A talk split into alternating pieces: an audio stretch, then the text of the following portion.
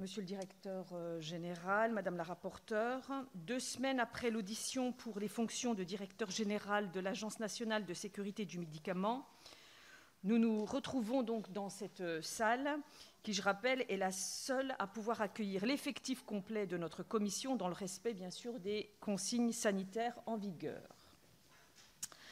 Par courrier en date du 9 décembre dernier, Monsieur le Premier ministre a fait savoir à Monsieur le Président de l'Assemblée nationale que conformément à l'article L5312-6 du Code du travail, il est envisagé de renouveler M. Jean Basser dans ses fonctions de directeur général de l'institution nationale publique mentionnée à l'article L5312-1, autrement dit Pôle emploi.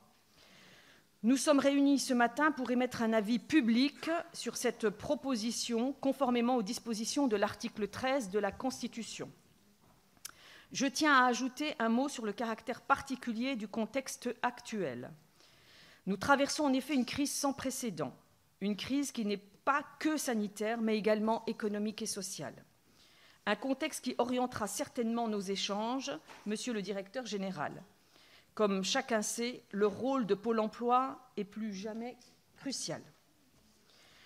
Aussi, je souhaite, dans un premier temps, vous indiquer comment notre réunion va se dérouler, même si pour vous, effectivement, Monsieur le Directeur général, ce n'est pas une première.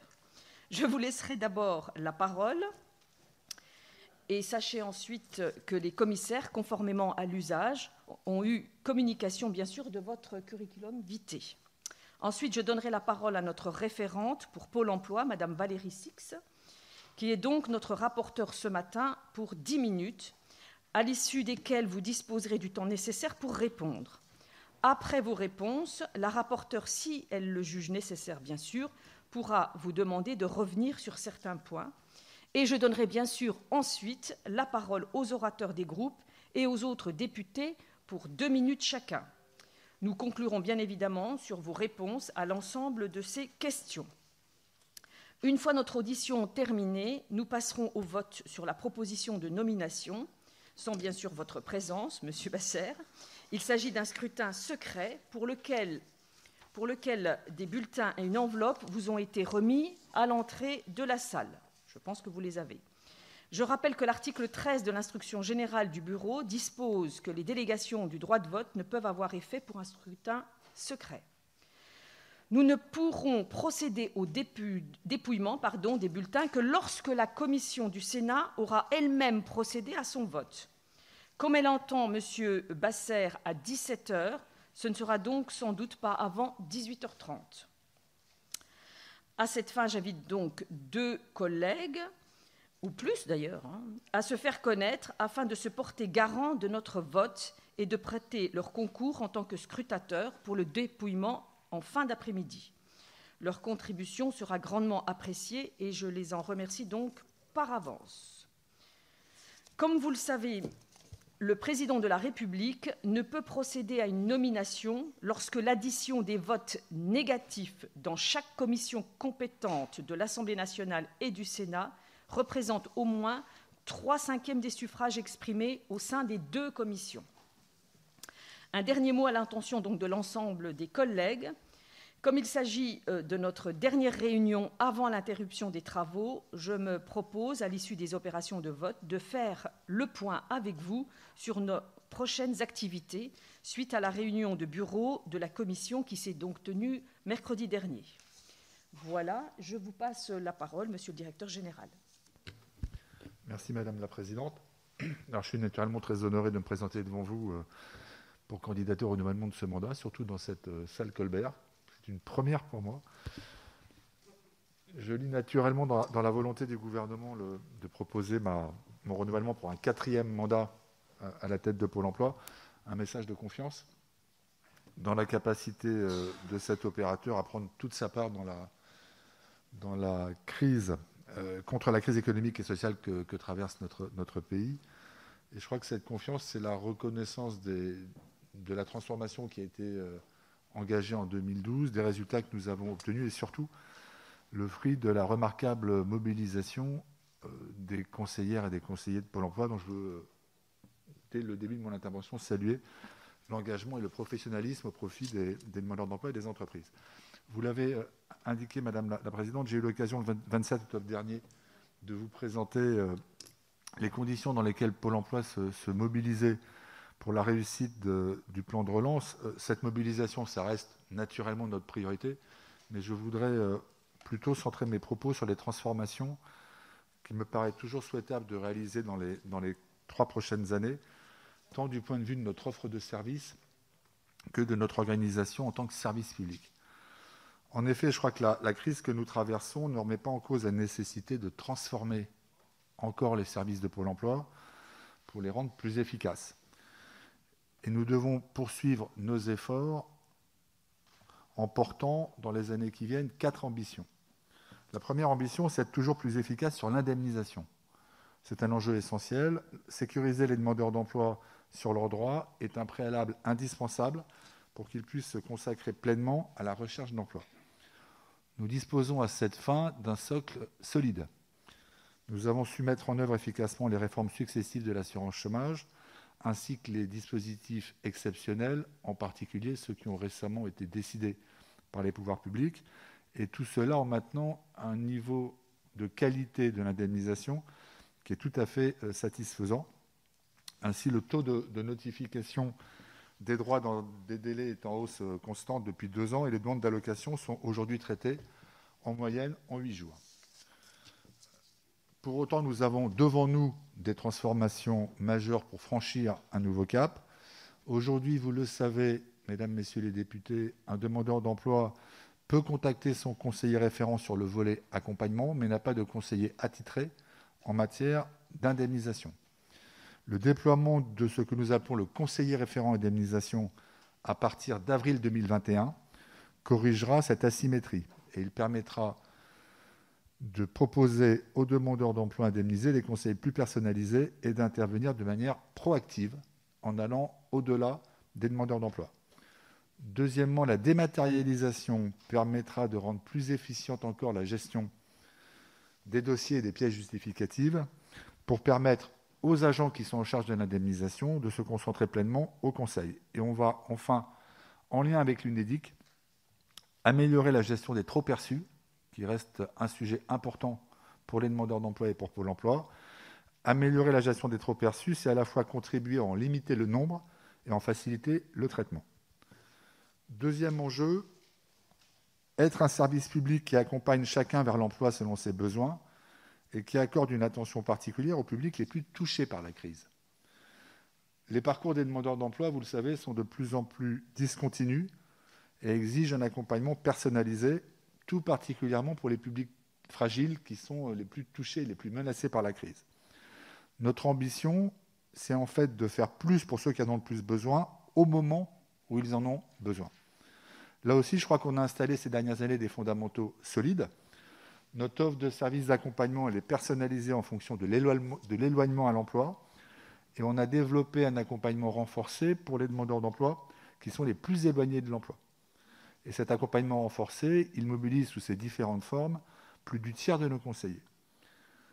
Et on utilise naturellement pour ces demandeurs d'emploi tous les leviers qui ont été mis à, notre disposition par le gouvernement et qui ont été votés par votre Assemblée, comme les parcours emploi-compétences et euh, les, suppléments budgétaires qui ont été décidés en termes de formation des demandeurs d'emploi, notamment dans le cadre des moyens exceptionnels du PIC. Notre offre de services ces dernières années, elle s'est intensifiée et diversifiée grâce au digital et à des relations partenariales qui se développent, y compris avec les collectivités. Je veux saluer le travail très important que nous menons avec les départements dans le cadre de la mise en œuvre de l'accompagnement global et avec les régions pour la mise en place des actions de, formation au bénéfice des demandeurs d'emploi. On a par ailleurs euh, dopé le contrôle de la recherche d'emploi pour redynamiser les demandeurs d'emploi qui en ont besoin, voire les sanctionner en cas d'absence totale de recherche d'emploi. Concrètement, cela s'est traduit par une forte augmentation des retours à l'emploi avant la crise. Plus de 4 320 000 retours à l'emploi d'un mois ou plus ont été enregistrés en 2019, soit 60 000 de plus qu'en 2018. Cette amélioration s'était prolongée au premier trimestre 2020. Elle est un peu naturellement interrompue compte tenu de la crise.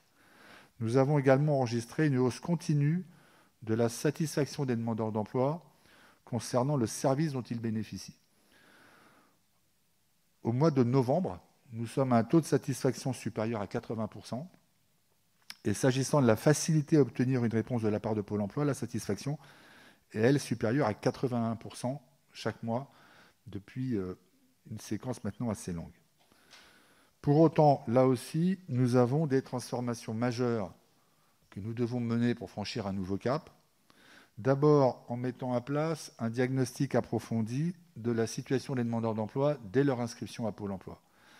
C'est notre ambitieux projet, c'est sans doute un des plus importants depuis 2012, qui est le projet du pacte de démarrage, qui serait composé de deux demi-journées et qui se substituerait à l'entretien d'inscription à Pôle emploi, qui est aujourd'hui de l'ordre de 40 minutes. Ce projet, à ce stade, il est, suspendu, compte tenu euh, tant des conditions sanitaires, puisqu'il s'agit en fait de séquences qui sont en particulier organisées de manière collective, mais également compte tenu de l'investissement en ressources qu'il euh, nécessite. Mais on a bien l'ambition de le mettre en œuvre au cours des prochaines années.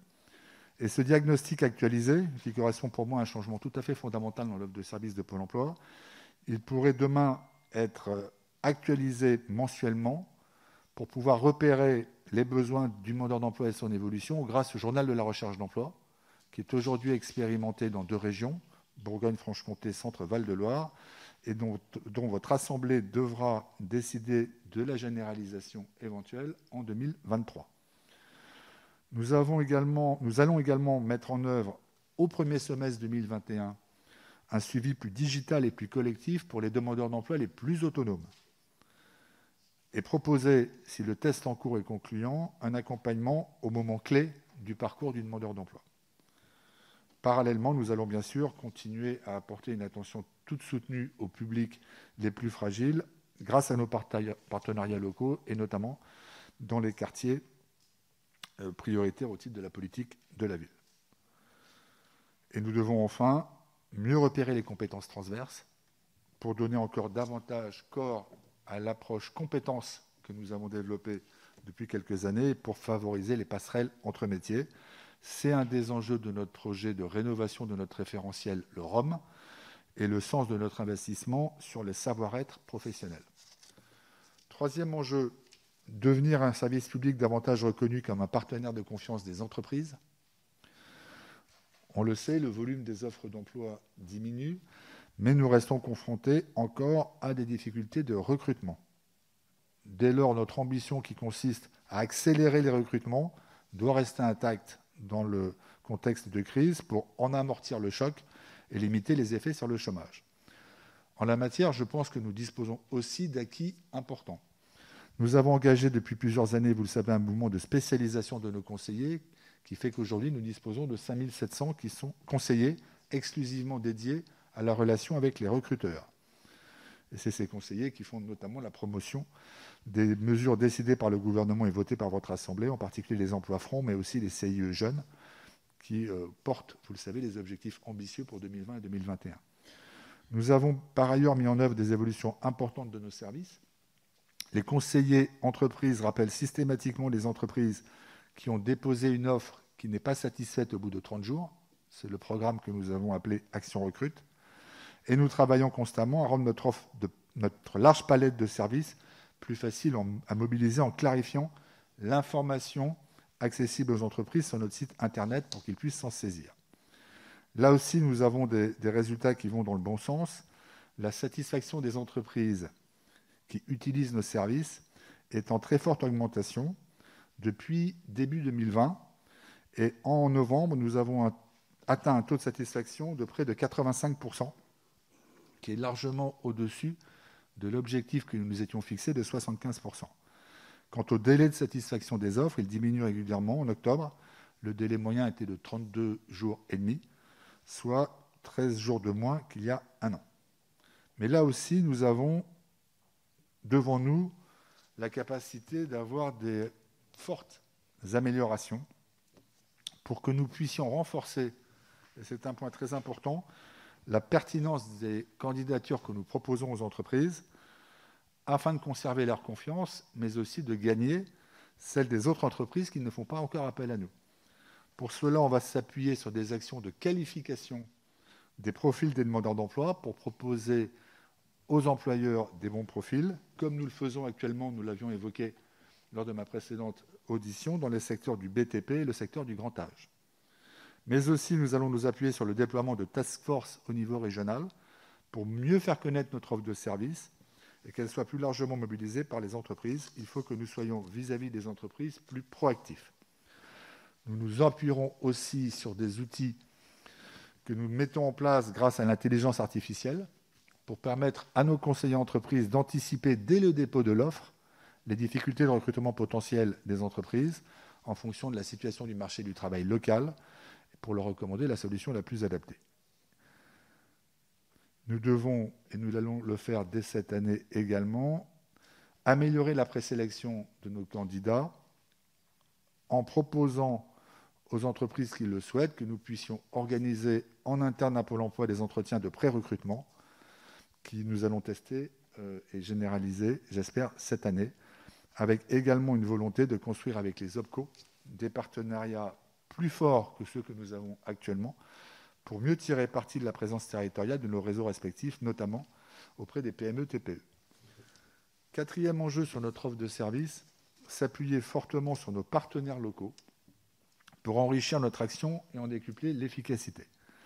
Ma conviction est naturellement que Pôle emploi ne peut pas réussir seul, mais qu'il doit s'inscrire le plus efficacement possible dans un écosystème en partageant des objectifs communs avec ses partenaires.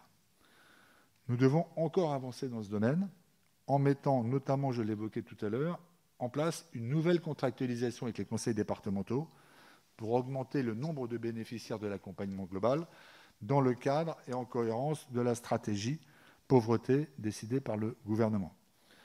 On doit également proposer un accompagnement personnalisé dans un lieu unique d'accueil pour les travailleurs handicapés.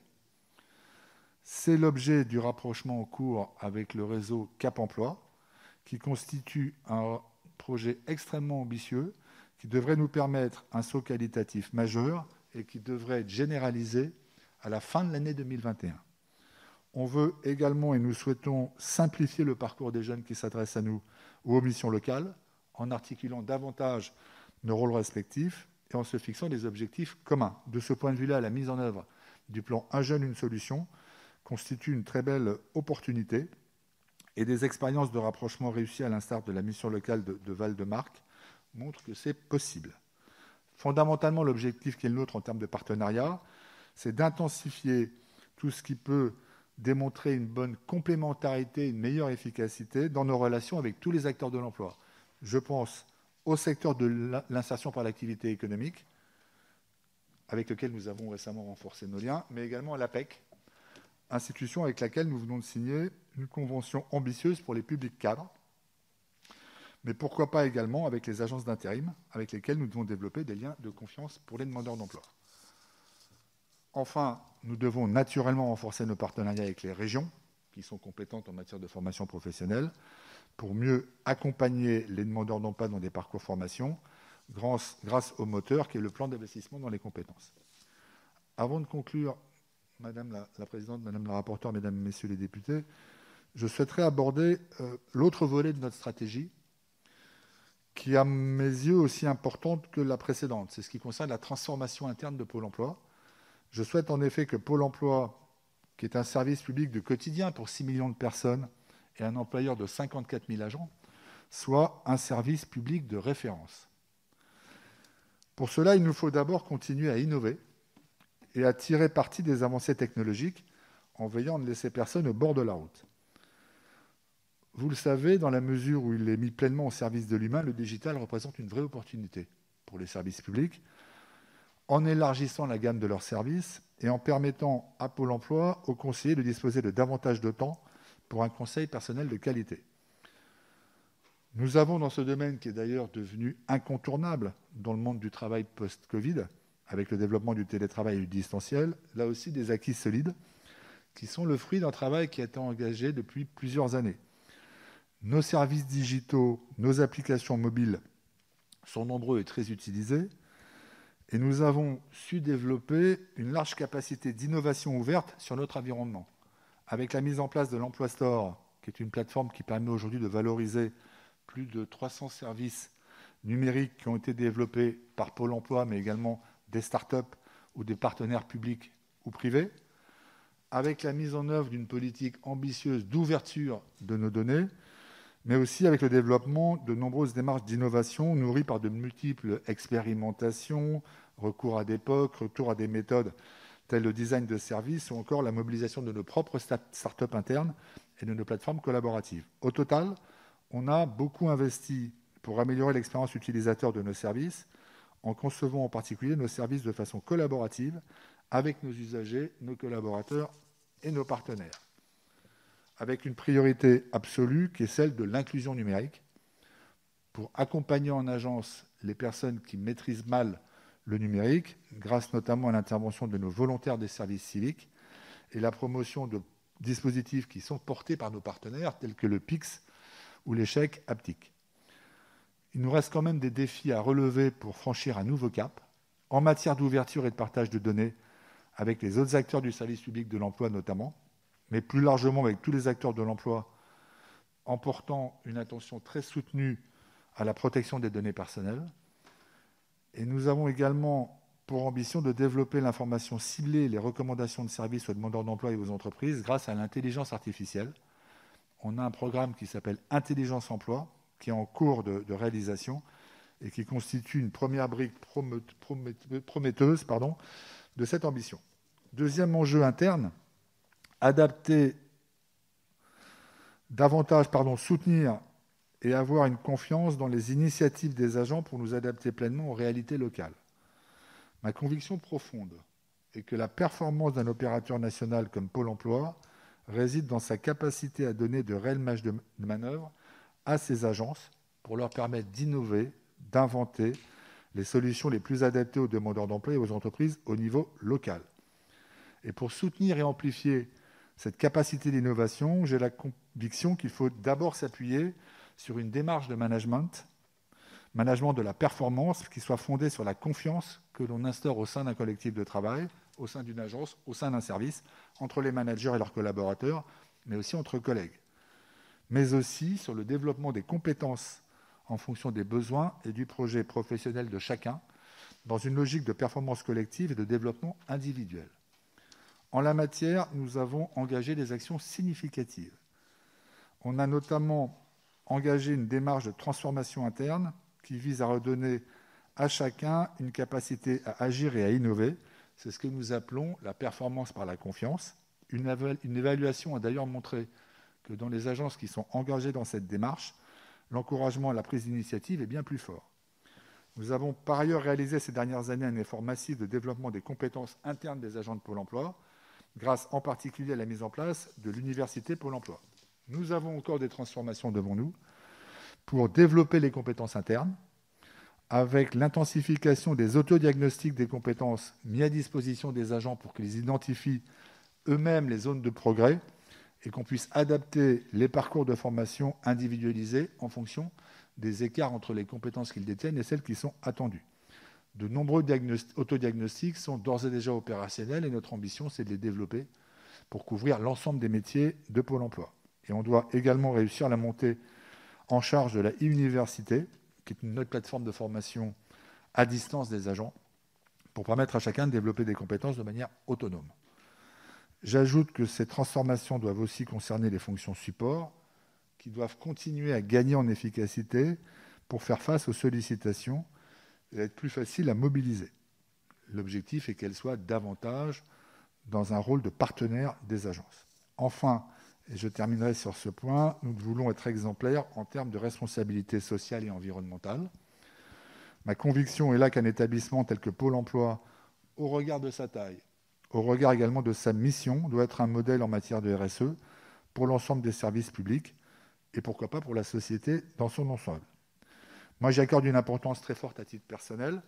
Là aussi, des réalisations doivent porter à notre actif. Nos agences sont 100% accessibles aux personnes à mobilité réduite.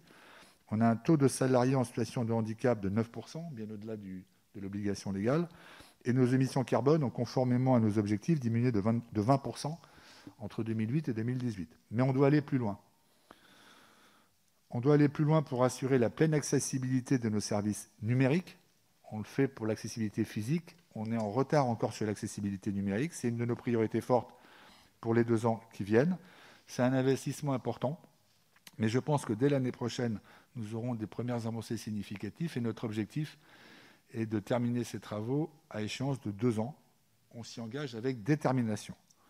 L'impact environnemental de notre action est également une préoccupation très forte pour nous et on va chercher à réduire davantage notre empreinte carbone, et en tout cas celle qui est liée à notre déplacement. Pas uniquement en les limitant, mais en favorisant au maximum les modes de transport les moins polluants. Et c'est un chantier qui, je le sais, va mobiliser euh, nos collaborateurs. J'ai sans doute été trop long, Madame la Présidente, Madame la rapporteure, donc je vais, m'arrêter en vous disant euh, tout simplement la, la conviction profonde qui est la mienne que Pôle emploi est capable de se mettre pleinement au service des élus et de leurs priorités. Et je voudrais avoir un dernier mot pour resaluer, comme je l'ai fait en introduction, la grande qualité des hommes et des femmes de Pôle emploi, euh, qui aujourd'hui, encore dans un contexte difficile, témoignent quotidiennement de leur profond attachement au service public. Je vous remercie. Merci, monsieur le directeur. Et bien sûr, nous partageons euh, vos derniers propos sur euh, le personnel de Pôle emploi. Et je passe tout de suite la parole à madame la rapporteure Valérie Six. Merci, madame la présidente, monsieur le directeur général, mes chers collègues. Monsieur Basser, vous êtes loin de nous être inconnu. Vous êtes en effet directeur général de Pôle emploi depuis décembre 2011, soit trois mandats de trois ans. Notre commission vous a auditionné pour la dernière fois le 27 octobre dernier dans le cadre de la préparation de l'examen du projet de loi de finances pour 2021. Depuis trois ans, la situation du marché de l'emploi a connu un bouleversement significatif auquel Pôle emploi doit actuellement faire face. 369 000 demandeurs d'emploi supplémentaires sont inscrits depuis février. Selon les estimations de l'UNEDIC, les, destructions d'emplois salariés atteindraient environ 670 000 fin 2020, tandis que 300 000 emplois salariés pourraient être créés en 2021. Dans un premier temps, je souhaiterais voir ce que vous faites depuis octobre pour réagir à l'évolution de la situation sanitaire. Comment Pôle emploi a-t-il fait face à ce second confinement? Le premier confinement a-t-il été l'occasion de réfléchir au développement de vos services à distance? Vous nous en avez déjà parlé quelque peu. Le recrutement d'un salarié nécessite un ou plusieurs entretiens en tête à tête. Pôle emploi a-t-il réfléchi à des solutions techniques pour favoriser les embauches pendant le confinement? Que répondez-vous aux employeurs? Que recommandez-vous? Dans un second temps, je souhaiterais examiner votre bilan en vue des objectifs qui vous ont été assignés. En effet, la convention tripartite État, UNEDIC, Pôle emploi a été conclue en octobre 2019 pour être applicable jusque fin 2022. Et prévoyez-vous et prévoit une, évaluation externe en 2021 des indicateurs stratégiques de performance. Les trois orientations stratégiques étaient accélérer et faciliter le retour à l'emploi durable des demandeurs d'emploi en adaptant la personnalisation et l'intensification de l'accompagnement aux besoins de chacun tout au long de son parcours, lutter plus efficacement contre les difficultés de recrutement des entreprises en répondant de, manière personnalisée et réactive aux besoins des entreprises, notamment les plus petites, développer et favoriser les compétences et les qualifications des demandeurs d'emploi afin de favoriser les recrutements, en proposant notamment des formations plus pertinentes, plus personnalisées, plus lisibles, plus accessibles. Pour chacun de ces points, pourriez-vous compléter votre présentation en nous présentant les résultats que vous avez obtenus? Ensuite, vous nous avez précisé les objectifs que vous proposez pour le mandat triennal qui pourrait vous être confié. Au vu des défis qui vous incombent, de relever de la, situation de l'emploi, n'est-il pas temps que l'État et Pôle emploi remettent à plat les objectifs qui avaient été définis en 2019 dans le cadre de cette nouvelle convention? Comment aussi quantifier, évaluer les nouveaux objectifs que vous vous êtes fixés pour vous-même et pour Pôle emploi pour les trois ans à venir? Faire plus quand il y a plus de besoins. Dans un troisième temps, il faudrait évaluer les moyens mis à votre disposition pour atteindre ces objectifs. En termes financiers, la convention triennale avait prévu que l'État diminue de 14% sur trois ans sa subvention pour charges de services publics. En 2021, le plan de relance vous accorde cependant deux subventions exceptionnelles de 250 millions pour recruter 1500 agents et 65 millions pour organiser l'accompagnement des jeunes. Faut-il revoir de manière pérenne le montant d'un milliard ainsi fourni chaque année par le budget de l'État? En termes d'emploi, dans le cadre du plan de relance entériné par le projet de loi de finances, Pôle emploi a été autorisé à recruter dès septembre 2020 2150 agents supplémentaires, dont 650 équivalents temps plein pour l'accompagnement intensif des jeunes. Les recrutements seront majoritairement réalisés en CDD, le nombre de CDI ne pouvant être supérieur à 500, afin de s'ajuster au plus près des besoins. Des effectifs supplémentaires pourront être autorisés dans le cadre de deux clauses de revoyure. Où en êtes-vous dans ces recrutements? Seront-ils suffisants face à l'afflux des nouveaux demandeurs d'emploi? Le dispositif d'accompagnement intensif des jeunes a pour objectif d'atteindre en 2020 135 000 bénéficiaires et 240 000 en 2021. Disposez-vous des moyens humains nécessaires pour que ce dispositif évite de perdre des jeunes en chemin? Faut-il que Pôle emploi repense ses méthodes pour faire face à l'afflux de nouveaux demandeurs d'emploi? Le volet suivant de mon questionnement concernera le développement des partenariats locaux et le pilotage au niveau local de l'action de Pôle emploi. Dans un premier temps, cela concerne le niveau régional. Dans son discours devant le 15e congrès des régions de France, le 1er octobre 2019, le Premier ministre d'alors, M. Édouard Philippe, avait proposé d'ouvrir la possibilité d'expérimenter un nouveau rôle pour les régions dans la gouvernance de l'action de Pôle emploi dans le domaine de la formation professionnelle. Six régions ont été sélectionnées pour expérimenter le pilotage régional de l'action de Pôle emploi en matière de formation des chômeurs, en articulant cette expérimentation avec la mise en place du service public de l'insertion, SPI, qui fait actuellement l'objet d'une concertation. Alors que le PIC est, appelé à devenir le véhicule de mise en œuvre d'une grande partie du volet compétences du plan de relance, les régions réaffirment leur souhait de piloter l'ensemble de ce volet, soit non seulement la formation des demandeurs d'emploi et des jeunes, mais aussi des salariés en chômage partiel et en reconversion, ce qui implique d'ouvrir les pactes régionaux d'investissement dans les compétences et d'autres champs d'action que ceux prévus dans les documents signés pour la période 2019-2022. Où en êtes-vous de ces expérimentations? Est-il souhaitable qu'elles puissent s'étendre à impliquer les régions dans l'ensemble de l'activité d'accompagnement des demandeurs d'emploi hors indemnisation? Dans un second temps, je souhaiterais également évoquer les partenariats locaux. Vous avez contractualisé pour coordonner vos actions avec celles des missions locales, des antennes de Cap Emploi, et dans le cadre d'appels à projets, vous développez des partenariats avec les maisons de l'emploi et bientôt les conseils départementaux. Quel autre partenariat pourriez-vous développer pour que l'action de Pôle emploi soit plus ancrée et plus adaptée à la diversité des territoires et des bassins d'emploi? Et peut-on imaginer une généralisation de ces partenariats avec des objectifs communs? Le sixième axe de mon questionnement concernera la différenciation de l'accompagnement des demandeurs d'emploi. Comment prenez-vous aujourd'hui en compte l'éloignement du marché de l'emploi? En particulier, quels services pourraient être dématérialisés pour les nouveaux demandeurs d'emploi relativement intégrés dans les mécanismes du marché de l'emploi?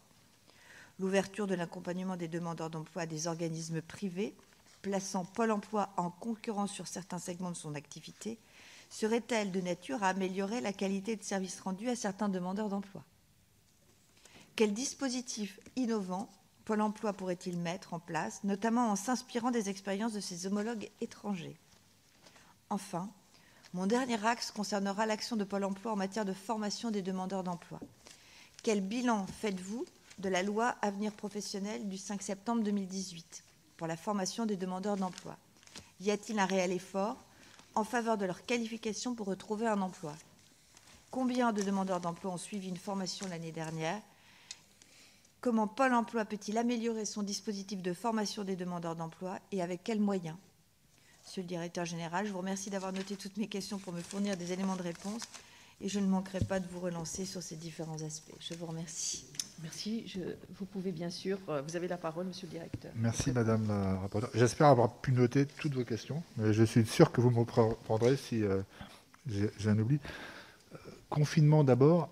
le deuxième confinement, pour Pôle emploi, pour, dire les choses le plus, le plus simplement, on offre le service le plus étendu possible compte tenu du contexte sanitaire. Je précise, nos agences sont toutes ouvertes. Elles sont ouvertes sur flux et sur rendez-vous le matin et sur rendez-vous l'après-midi. Et par ailleurs, nous avons maintenu durant cette période des actions collectives qui amènent à rassembler différents demandeurs d'emploi, naturellement en respectant strictement des consignes sanitaires. Euh, quand vous êtes allé en agence, vous avez pu les constater qu'elles étaient effectives, mais notamment on a maintenu ces actions collectives pour répondre à des actions euh, urgentes en termes notamment de recrutement ou de formation. Alors bien sûr, euh, on souhaite complètement respecter les orientations gouvernementales en termes de télétravail, c'est-à-dire que ne sont présents en agence que les personnes et conseillers nécessaires pour exercer ces activités. Ce qui veut dire que le taux de présence en agence à Pôle emploi, il varie selon les agences, mais il ne dépasse pas 40, euh, 40 à 50% des effectifs. En revanche, dans les fonctions support, que ce soit en direction territoriale, régionale, nationale, comme la direction générale de Pôle emploi, on est dans un télétravail extrêmement euh, important parce que nous avons euh, l'opportunité, grâce à l'investissement qu'on a réalisé ces, dernières années et qu'on a accéléré post-premier confinement, d'avoir aujourd'hui 95% de nos collaborateurs susceptibles d'être placés en télétravail. Et quand je parle de télétravail, c'est l'accès complet à tous ces applicatifs métiers. Euh, sur votre question plus précise sur les entretiens d'embauche. D'abord, il faut rappeler que dans le cadre euh, des règles qui étaient celles sur les attestations de déplacement, un demandeur d'emploi pouvait se déplacer pour avoir un entretien d'embauche. Il n'y avait pas, et ça a été une clarification qui a été apportée dès le deuxième confinement, c'était moins le cas lors du premier. Dès le début, il était clair qu'on pouvait euh, faciliter ce type de rendez-vous, mais vous avez raison de le souligner, on a aussi travaillé sur des solutions digitales pour éviter, là où c'est possible, d'avoir à se déplacer. Et nous avons une plateforme qui est de plus en plus utilisée grâce au, au confinement, qui est ce qu'on appelle le salon en ligne, qui permet à des demandeurs, à des entreprises de déposer euh, sur un espace qui leur est dédié des offres et d'organiser des prises de rendez-vous et des entretiens, y compris qui peuvent être par visio, euh, avec les, demandeurs d'emploi. Voilà pour, votre première question, Madame la rapporteure. Sur, la, convention tripartite, alors je, crois avoir répondu dans mon intervention sur, différents axes, je ne vais pas les, reprendre. En revanche, en fait, la question que vous posez, c'est une question fondamentale, c'est cette convention tripartite. Elle avait été conçue dans un contexte qui était un contexte de tension sur le recrutement et de décrue du chômage. Nous avons aujourd'hui certes des tensions de recrutement, mais beaucoup moins fortes en nombre, et nous avons une augmentation du chômage. Et donc on s'est légitimement posé la question avec nos financeurs qui sont l'UNEDIC et l'État et au sein du Conseil d'administration de Pôle emploi de savoir s'il fallait remettre en cause cette convention tripartite. Or, en fait, la réponse que nous avons apportée, c'est non, parce que les différents objectifs que vous avez mentionnés, ils restent pertinents. Vous avez évoqué la réduction des délais de recrutement, même si c'est sur un champ moins important, il faut continuer à travailler, c'est ce que nous faisons notamment pour le BTP, pour les métiers d'écrantage, à favoriser des recrutements qui sont aujourd'hui importants. On doit continuer à accompagner les demandeurs d'emploi et on doit naturellement toujours être attentif à l'indemnisation. En revanche, il y a deux évolutions qui ont pu être apportées à cette stratégie. D'abord, c'est la mise en œuvre des réponses d'urgence décidée par le gouvernement, c'est-à-dire qu'on met l'accent aujourd'hui sur un axe qui était compris dans notre, dans notre stratégie, mais là qu'il faut intensifier, c'est l'action notamment en faveur des jeunes, et c'est tout l'enjeu du plan jeune. Et nous avons pu, dès l'été, grâce aux moyens que vous avez euh, décidés, mettre en place des prestations que nous avions prévues, mais dont on a fortement augmenté les volumes pour un public qui correspond pour partie au public touché par la crise, c'est-à-dire des personnes qui travaillaient, qui alternaient régulièrement chômage et emploi, et pour lequel il fallait une réponse qui ne soit pas de même nature que pour des personnes qui sont en difficulté, en éloignement plus fort. Et ça, c'est une, une intensification qu'on a réalisée dès l'été en mobilisant des prestations, qui sont des prestations donc exercées par des partenaires privés, qui ont des modalités différentes, mais qui ont pour but de favoriser le retour à l'emploi rapide de ceux qui avaient des habitudes de travail, une capacité à le faire. Ça, c'est finalement le premier axe, c'est qu'on a mis l'accent sur les dispositifs qui étaient prévus, mais en les intensifiant très fort du point de vue financier. La deuxième conséquence de la crise, très concrètement, ça a été d'adapter certains calendriers de déploiement. Et aujourd'hui, on a une interrogation sur deux. Alors, on a maintenu euh, les projets dont je vous parlais, le rapprochement avec Cap Emploi, le conseiller référent indemnisation, le nouveau suivi. On les a juste recalés dans le temps pour neutraliser la période où on n'a pas pu déployer à cause du déploiement. Et il y a deux projets pour lesquels l'intervention, l'interrogation est plus forte. C'est d'abord le fameux pacte de démarrage dont je parlais tout à l'heure. Pour l'instant, on l'a suspendu et je ne suis pas en mesure aujourd'hui de vous dire quand est-ce qu'on va le redéployer. Il y a à la fois des conditions de contexte sanitaire et deuxièmement, c'est un investissement assez lourd qu'on ne fera qu'en fonction de l'évolution globale de la charge à Pôle emploi. C'est le premier point. Le deuxième sujet, c'est l'accompagnement global. Vous savez, l'accompagnement global que nous mettons en place avec les départements, qui consiste à faire accompagner une personne qu'étant une personne en, difficulté pour le retour à l'emploi, mais aussi parce qu'elle est confrontée à des freins sociaux, de faire accompagner cette personne par un conseiller de Pôle emploi et des travailleurs sociaux. On avait pour ambition, dans le cadre du projet stratégique, et c'est bien ce qu'avait euh, fixé comme orientation la stratégie de lutte contre la pauvreté, d'avoir 200 000 personnes qui bénéficient de cet accompagnement en 2022. Euh, pour ce faire, il fallait que nous dégagions en interne des ressources de conseillers, chose que nous pouvons continuer à faire, mais cela n'a de sens que si on peut mobiliser dans le même temps des travailleurs sociaux des départements. La situation de crise sanitaire actuelle fait que les travailleurs sociaux des départements sont très fortement sollicités, et donc il faut que nous recalions département par département la trajectoire de cette progression du volume de l'accompagnement global, parce que ça ne servirait à pas grand-chose de mettre en place des conseillers s'ils n'ont pas en face d'eux des travailleurs sociaux pour traiter les sujets de ces personnes. Donc c'est plutôt ça les deux, euh, les deux évolutions euh, calendaires significatives que nous avons, mais pour le reste, euh, il n'y a pas eu de remise en cause. Quant à nos objectifs, il va falloir les recaler, les objectifs de la Convention tripartite. Je, ne peux que vous, que vous suivre, notamment, vous savez qu'il y a, deux, deux, catégories d'objectifs. Il y a les objectifs sur les taux de satisfaction. Là, je crois qu'il ne faut pas y toucher. On doit avoir le même objectif de satisfaction, même si le contexte est plus difficile. On pourrait expliquer s'il y a des décrochages, mais aujourd'hui, la satisfaction qui est la mienne, c'est de constater que ces objectifs de satisfaction, ces résultats ne décrochent pas. En revanche, vous aviez des objectifs qui étaient liés au retour à l'emploi. Là, il va falloir les regarder en fonction du contexte de la crise. Il y a des travaux en cours avec les services du ministère du Travail, la DARES, avec l'UNEDIC, pour essayer de recaler ces objectifs, parce qu'objectivement, on ne peut pas attendre les mêmes retours à l'emploi aujourd'hui que lorsqu'on avait négocié la convention euh, tripartite. Par ailleurs, vous le savez, Madame la, rapporteure, sur tous les plans gouvernementaux, on a des objectifs qui sont des objectifs euh, affichés, qui sont les objectifs notamment de prescription, de nombre de personnes qui rentrent dans les dispositifs. Et là, on pourra les suivre en fonction des, réalisations. Sur les, moyens de Pôle emploi, euh, deux sujets dans votre question. Le premier, les moyens en effectif.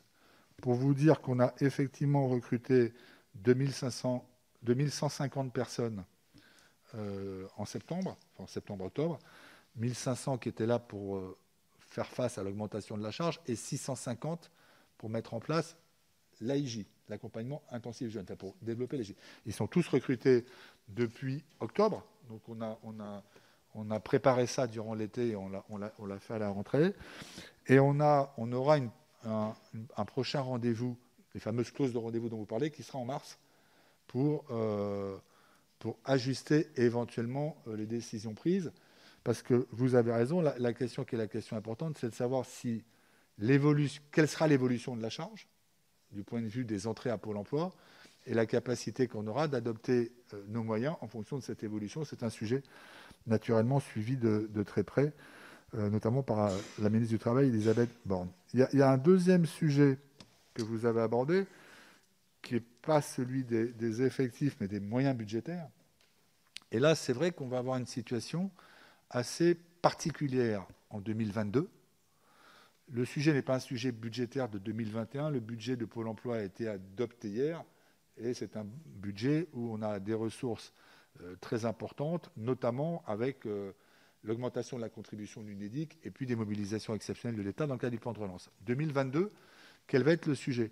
Vous savez que euh, à, hauteur de 75% à peu près, le budget de Pôle emploi, provient de 11% des recettes de l'assurance chômage, telles qu'elles ont été perçues devant, deux ans auparavant. C'est-à-dire qu'en 2022, nous aurons à notre budget 11% des recettes de l'assurance chômage perçues en 2020.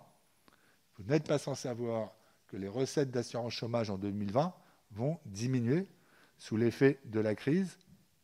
Et donc nous, nous avons mécaniquement, en 2022, une impasse budgétaire à hauteur de cette diminution. Elle est en cours de, elle est en cours de, chiffrage par l'UNEDIC, mais c'est plusieurs centaines de millions d'euros dont nous parlons. Et donc va se poser la, question, et ça va faire l'objet de, nombreux débats euh, dès, janvier, euh, de, comment, fait-on pour euh, aborder ce point. Et en matière budgétaire, les choses sont toujours malheureusement assez claires. Vous diminuez les dépenses ou vous augmentez les recettes. Diminuer les dépenses, ça pose des, sujets assez importants en termes d'action et d'intervention vis-à-vis des demandeurs d'emploi en entreprise. Et puis augmenter les recettes, ça pose toujours un problème euh, budgétaire euh, compliqué de ressources. Mais ce débat, il est devant nous. Il est la conséquence mécanique de la crise et de l'impact sur la masse salariale des contributions euh, UNEDIC. Donc c'est un sujet pour nous d'attention important. Vous me posiez la question sur l'AIJ. oui, 135 000 en 2020, 240 000 en 2021. Et je pense que compte tenu des recrutements des 650 qui ont été faits, on est en bonne condition pour euh, réaliser dès 2020 l'objectif de 35 000. Euh, le quatrième euh, thème sur les régions. Alors, c'est vrai qu'avait été lancée avant le confinement une, une, expérimentation de pilotage par les régions de la formation des demandeurs d'emploi, expérimentation à laquelle, je le précise, nous sommes favorables. L'objectif est d'avoir une plus grande coordination entre les régions et Pôle emploi, en particulier sur différents champs. D'abord, vous le savez, Pôle emploi finance des formations, soit en achetant lui-même de la formation, mais il ne peut le faire qu'avec l'accord des régions, ou en finançant ce que les régions font moins, des aides individuelles, qui est un autre sujet.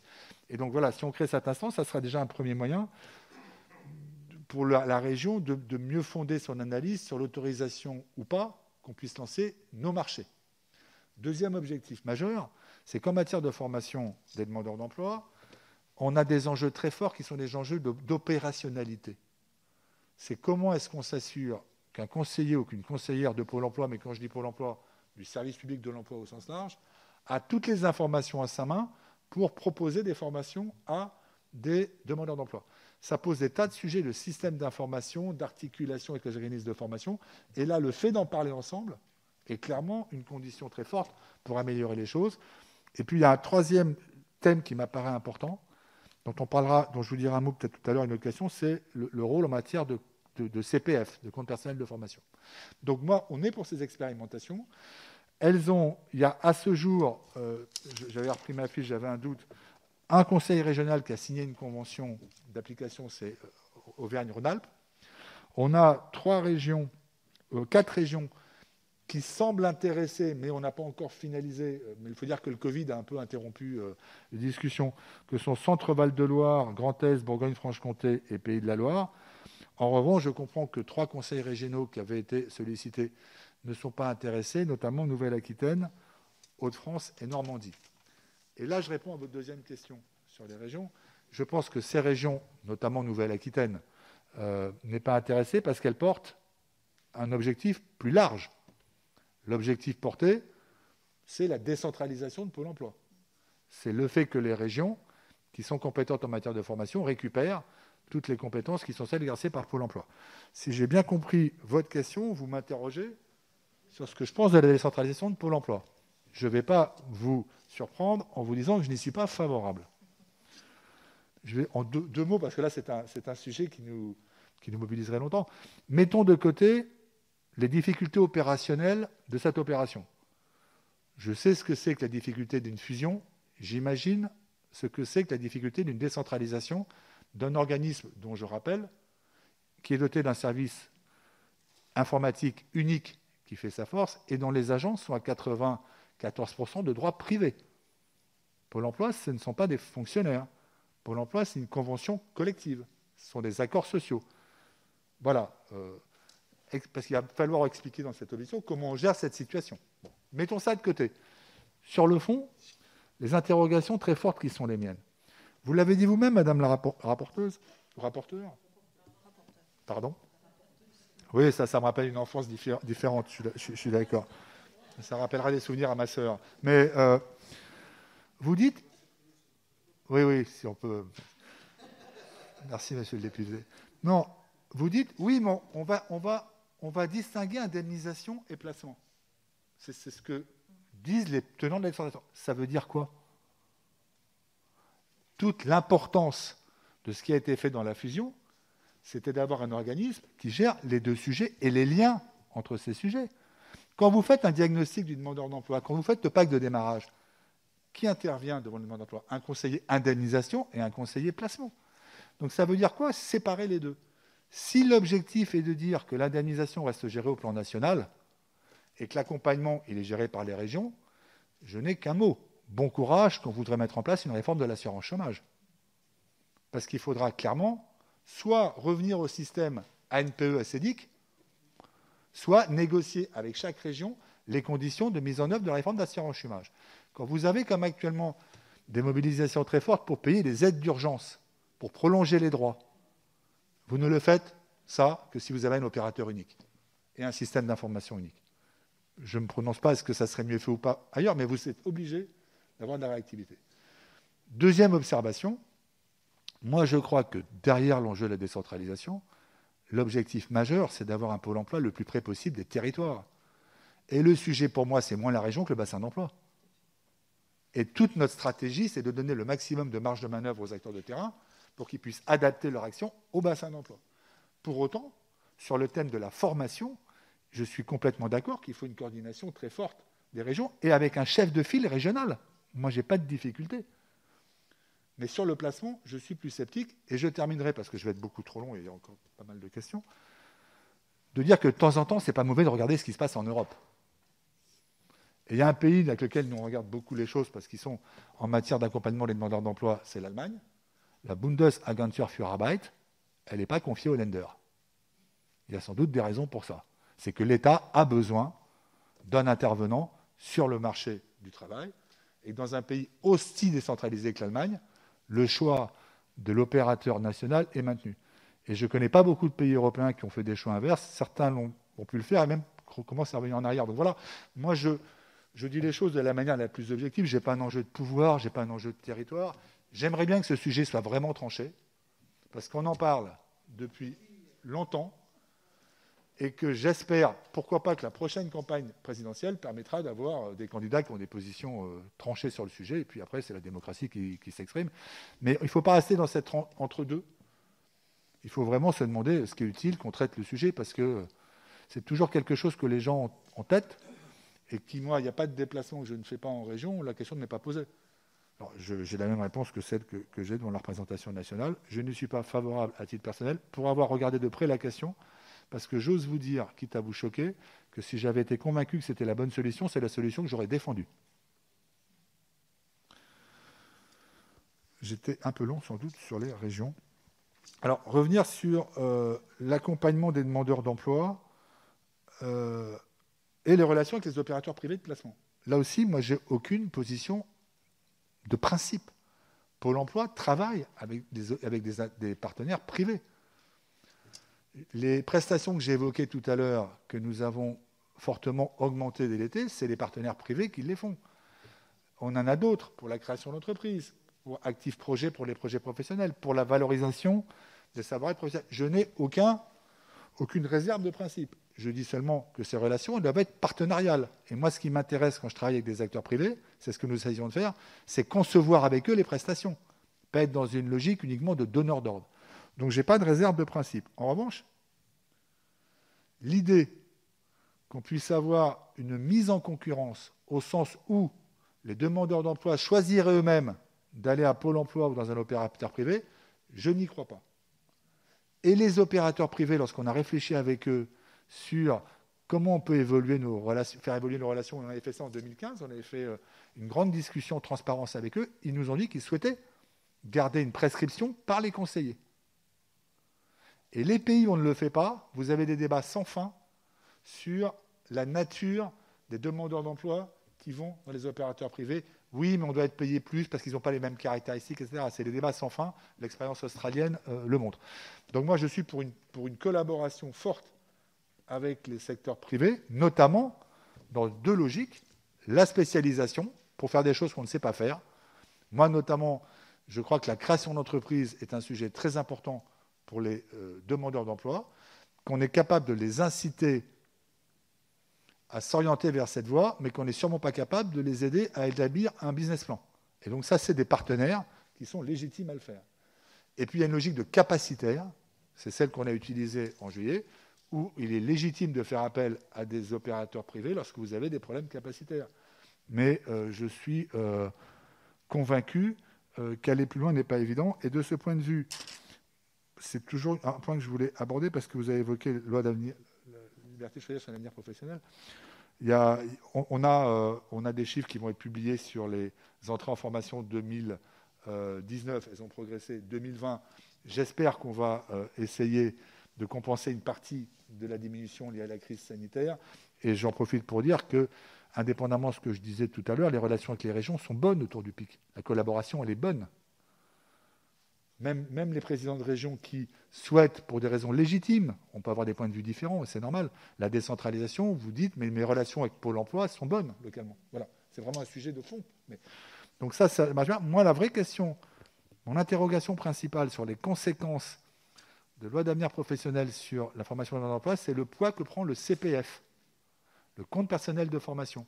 Dans une région comme l'Île-de-France, l'augmentation des volumes du CPF des demandeurs d'emploi a été très importante. Et là, ça pose une question très intéressante aux régions et à Pôle emploi. Comment on se positionne par rapport au CPF, la, politique de l'abondement éventuel du CPF Ça, je trouve que c'est un sujet très intéressant, mais qui est un peu devant nous. Et notamment, est-ce qu'on continue à faire des achats collectifs ou on a une politique d'abondement du CPF Voilà. Et, ça, c'est un sujet qui... Euh, qui m'apparaît encore devant nous dans les, dans les suites de, de la loi. J'ai peut-être été trop long, Madame la rapporteure. Merci, merci bien. Nous allons donc passer aux orateurs de groupe et je passe tout de suite la parole à Monsieur Thierry Michels pour La République en marche. Euh, merci Madame la Présidente, euh, Monsieur le Directeur Général. La période que nous vivons n'est facile pour personne. L'épidémie de Covid-19 et les mesures sanitaires pour y faire face ont provoqué une récession très sévère en France et dans le monde. Le gouvernement anticipe en effet une récession de 11% cette année avec des répercussions néfastes sur le fonds de l'emploi, déjà visibles à travers le chiffre de 3,3 millions de personnes se trouvant aujourd'hui sans emploi, soit une hausse de 9,5% sur un an. Il faut cependant souligner les raisons d'espérer. La tendance s'est améliorée au troisième trimestre. Nous pouvons attribuer cela au déconfinement qui a permis la reprise de certaines missions d'intérim et des contrats courts. Rappelons-nous aussi que le système d'activité partielle mis en place par le gouvernement continue de protéger fortement les emplois et les salariés. Dans ce contexte, l'action de Pôle emploi et de ses agents dont nous saluons l'engagement a été essentielle à travers le maintien de l'accès aux services à dispense ou encore la prolongation des droits des demandeurs d'emploi et des bénéficiaires de l'allocation de solidarité spécifique. 2020 étant bientôt derrière nous, comment envisagez-vous l'année 2021 pour Pôle emploi? Je pense notamment à votre action d'accompagnement renforcée des demandeurs d'emploi dans les secteurs prioritaires du plan de relance et des métiers en tension comme le BTP et les métiers du soin des personnes âgées. La dotation supplémentaire de 250 millions d'euros votée dans la mission plan de relance du PLF pour 2021 et le recrutement de 2800 conseillers seront-ils suffisants pour vous permettre de mener à bien votre mission? Par ailleurs, je pense à une certaine catégorie de travailleurs plus exposés au risque de chômage et qui représentent un emploi sur dix dans notre pays. Il s'agit des travailleurs indépendants, nos commerçants, nos artisans, nos entrepreneurs. Depuis le 1er novembre 2019, ces professionnels peuvent recevoir une indemnité versée par le Pôle emploi. C'est un progrès. Qu'en est-il de l'accompagnement spécifique à la formation au retour de l'emploi de ces personnes, peut-être moins familières des de démarches à mener dans toute la diversité de leur profil et de leurs projets. Je vous remercie. Merci bien. La parole est à Bernard Perru pour les Républicains. Pardon. Madame la Présidente, Monsieur le Directeur, euh, chers collègues, dix ans après sa création, euh, Pôle emploi s'est affirmé comme un guichet unique moderne, indispensable au cœur du service public de l'emploi et bien sûr confronté à un chômage de masse qui a obligé à déployer des nouveaux outils, vous l'avez rappelé, faire appel à l'énergie et au professionnalisme des agents. Et je voudrais d'ailleurs rendre hommage à tous ces personnels qui font vivre nos agents justement pour l'emploi. Monsieur le directeur général, peut-on assurer toutefois la même qualité de service quand le nombre de chômeurs augmente autant, que les missions sont de plus en plus larges et que l'opérateur doit composer avec euh, les effectifs euh, euh, qui sont les vôtres. Vous avez évoqué un certain nombre d'éléments financiers, bien sûr, les recettes qui proviennent de l'UNEDIC, vos inquiétudes concernant les recettes justement d'allocation chômage qui seront en baisse donc en 2020 avec des conséquences importantes pour 2022. Comment voyez-vous tout cela? Après une baisse aussi des subventions pour charges de service public, puisqu'elles ont baissé de 86 millions euh, cette année, qu'elles vont qu'elles ont baissé 85 en 2019, de 136,6 en 2020. Et bien sûr, euh, le plan de relance, par contre, a apporté 250 millions d'euros de soutien à Pôle emploi. Face aux nouveaux demandeurs d'emploi, Pôle emploi va-t-il pouvoir assurer un suivi effectif de l'ensemble des personnes concernées? Et quand je dis euh, suivi effectif, j'insiste beaucoup sur l'accueil humain et pas simplement cet accueil à distance par le biais de, l'informatique, par le biais du contact euh, téléphonique. Je voudrais revenir aussi, monsieur le directeur, euh, sur effectivement le lien avec les régions. Le Premier ministre, Édouard Balladur, avait proposé d'ouvrir la possibilité d'expérimenter dans quelques régions un nouveau rôle pour les régions dans la gouvernance de l'action de Pôle emploi dans le domaine de la formation professionnelle. Ces régions ont été sélectionnées. Vous avez d'ailleurs cité la région Auvergne-Rhône-Alpes, qui est la région dont je suis euh, l'élu. Et je voudrais savoir justement quelle vision vous avez justement de l'avenir. Les régions réaffirment leur souhait de piloter l'ensemble de ce volet soit non seulement euh, la formation des demandeurs d'emploi et des jeunes, mais aussi les salariés en chômage partiel et en reconversion, ce qui implique d'ouvrir les pactes régionaux d'investissement dans les compétences à d'autres champs d'action que ceux prévus dans les documents signés pour la période 2019-2022 et réalisables chaque année. Êtes-vous favorable à ces expérimentations, Monsieur le Directeur? J'ai déjà entendu vos éléments de réponse. Pourtant, sur les territoires, nous souhaiterions que les régions puissent aller plus loin. Je vous remercie. Merci bien. Madame Michel de Vaucouleurs pour le mouvement démocrate et démocrate apparenté. Merci Madame la Présidente. Monsieur le Directeur général de Pôle emploi, après que notre commission ait eu l'occasion de vous auditionner le 27 octobre dernier, nous sommes heureux de vous retrouver aujourd'hui au moment d'examiner votre reconduction à ce poste. Ce renouvellement coïncide avec le rapport sur l'expérimentation du service public de l'insertion et de l'emploi qui doit être publié demain et avec le lancement ce jour de l'appel à manifestation d'intérêt pour ouvrir l'expérimentation à 30 territoires supplémentaires. Mes questions portent donc autour du futur déploiement du service public de l'insertion et de l'emploi. Quel regard portez-vous sur les premières expérimentations? Celles-ci vous laissent-elles entrevoir une ou des modes d'organisation garants tout à la fois d'une prise en compte des spécificités territoriales et du respect de l'universalité dont l'État est garant. L'intervention de Pôle emploi dans le cadre du service public de l'insertion et de l'emploi pourrait-elle revêtir des modalités différentes ou le Pôle emploi devrait-il, selon vous, garder un rôle central et être garant d'une offre socle sur l'ensemble du territoire? Je vous remercie. Merci bien. Euh, Monsieur Joël Aviragnet pour le groupe socialiste et apparenté. C'est bon Merci Madame la Présidente. Monsieur Basser, Monsieur le Directeur général de Pôle emploi, je ne vais rien vous apprendre. La crise sanitaire, au-delà d'avoir fortement touché nos concitoyens, a eu depuis de nombreux mois maintenant d'immenses répercussions économiques mais aussi sociales. Nous vous recevons aujourd'hui dans notre commission des affaires sociales dans un contexte très difficile qui va mettre nos politiques de l'emploi à l'épreuve. L'INSEE l'avait constaté à l'issue du premier confinement et envisagé pour la fin de l'année 2020, la hausse du chômage est devenue la règle en ces mois de pandémie.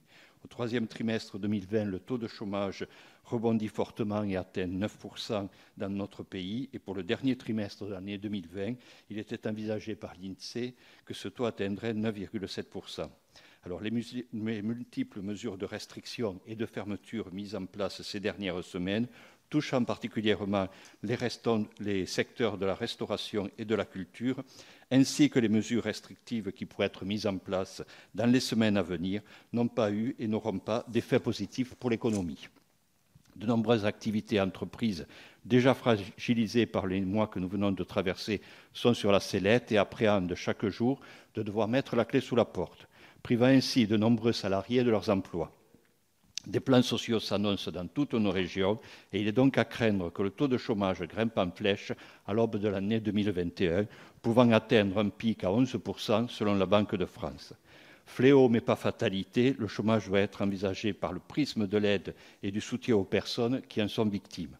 En ces temps de crise, de crise multiple, Pôle emploi est plus que jamais sollicité dans sa mission d'accompagnateur des personnes privées d'emploi, tant dans la traversée de leur période d'inactivité que durant leur recherche d'un nouvel emploi. Donc, face à un afflux de chômeurs aux portes de Pôle emploi, constaté et attendu du fait des conséquences de l'épidémie de Covid-19, quelles pistes de travail envisagez-vous Pour y répondre dans les plus brefs délais, comment comptez-vous garantir à l'ensemble de nos concitoyens privés d'emploi un accompagnement efficace et de qualité, leur assurant un retour rapide vers l'emploi? Je vous remercie.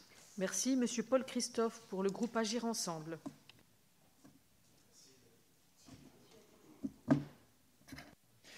merci Madame la Présidente, Madame la rapporteure, Monsieur Basser, mes chers collègues. Monsieur le directeur général, je salue la, clarté de votre présentation ainsi que votre engagement et celui de tous les agents de, Pôle emploi. Le directeur général de Pôle emploi est un interlocuteur indispensable pour la représentation nationale dans l'élaboration des grandes réformes de société à venir, à la suite de la crise sanitaire, sociale et bientôt économique que malheureusement nous connaîtrons.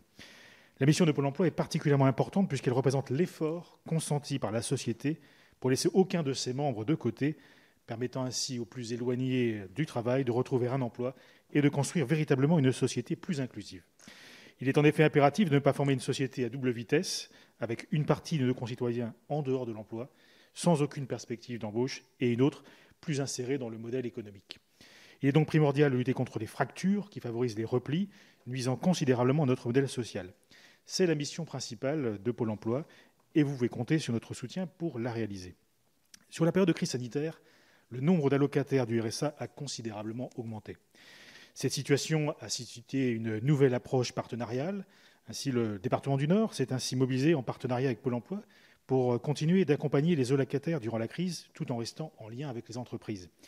C'est le cas avec Active Emploi, une aide financière délivrée dans les 24 heures pour aider les allocataires du RSA à payer les premiers frais liés à une reprise d'emploi ou de formation. De plus, fin novembre, le département du Nord a organisé conjointement avec Pôle emploi une nouvelle opération intitulée Réussir sans attendre, il s'agit d'une opération visant à aider les bénéficiaires du RSA à retrouver le chemin de l'emploi. 730 actions ont été menées dans les agences Pôle emploi du département, ainsi que dans les sept maisons départementales de l'insertion et de l'emploi. J'ai pu assister à ces ateliers au sein de ma circonscription et constater les bienfaits de ces actions pour donner confiance aux allocataires du RSA. Ainsi, vous pu évaluer l'accès à l'emploi suite à cette opération et envisagez-vous de reconduire par ailleurs, la ministre du Travail, Mme Elisabeth Borne, avait évoqué l'élaboration d'un partenariat entre Pôle emploi et département pour accompagner les demandeurs d'emploi confrontés à des problématiques de logement. Quelle est votre vision organisationnelle et financière sur cette articulation Pôle emploi-département à ce sujet? Je vous remercie. Merci. Monsieur Jean-Hugues non pour la France Insoumise. Merci, Madame la Présidente, Monsieur le Directeur. Je vais axer mon intervention sur les Outre-mer vous le savez, sont très durement touchées par le chômage de masse, particulièrement chez les jeunes. Le taux de, euh, chômage est deux à trois fois plus élevé qu'ici dans, l'Hexagone. Cette profonde crise a débuté dans les années 60-70. Aucune stratégie n'a réussi jusqu'à présent à indiquer le fléau. Ce chômage de masse détruit euh, des générations. Les conditions de vie se sont euh, dégradées. Quelle est votre analyse de la situation dans, les Outre-mer? Pôle emploi est en charge du recensement de l'application des textes, de convoquer les personnes sans emploi, un fonctionnement pas toujours compris qui entraîne une certaine, euh, une certaine méfiance du public vis-à-vis de l'organisme. Cela pourrait d'ailleurs expliquer que, par exemple, à La Réunion, on compte 71 000 euh, demandeurs d'emploi officiels et 63 000 de 15 à 64 ans 64 ans, personnes qui sont sans emploi, souhaitant travailler, mais n'effectuent plus de recherche. C'est ce que vous appelez le halo du chômage. Aussi, comment comptez-vous améliorer les conditions de travail du personnel? Comment comptez-vous améliorer l'accompagnement des chômeurs dans leur recherche d'emploi, de formation, mais aussi dans la stratégie de suivi de l'indemnisation? En bref, comment euh, faire pour que les demandeurs d'emploi reviennent dans les agences? Aussi, quelle est votre position par rapport à la régionalisation de, l'emploi, notamment euh, dans les Outre-mer, où une préférence métropolitaine existe malheureusement. Je parlerai même de réseau euh, métropolitain. Quelle stratégie mettre en place par rapport à la pénurie d'emploi, c'est-à-dire situation euh, exceptionnelle, mesures exceptionnelles Je vous remercie. Merci bien. La parole est à Madame Janine Dubier pour Liberté et Territoire.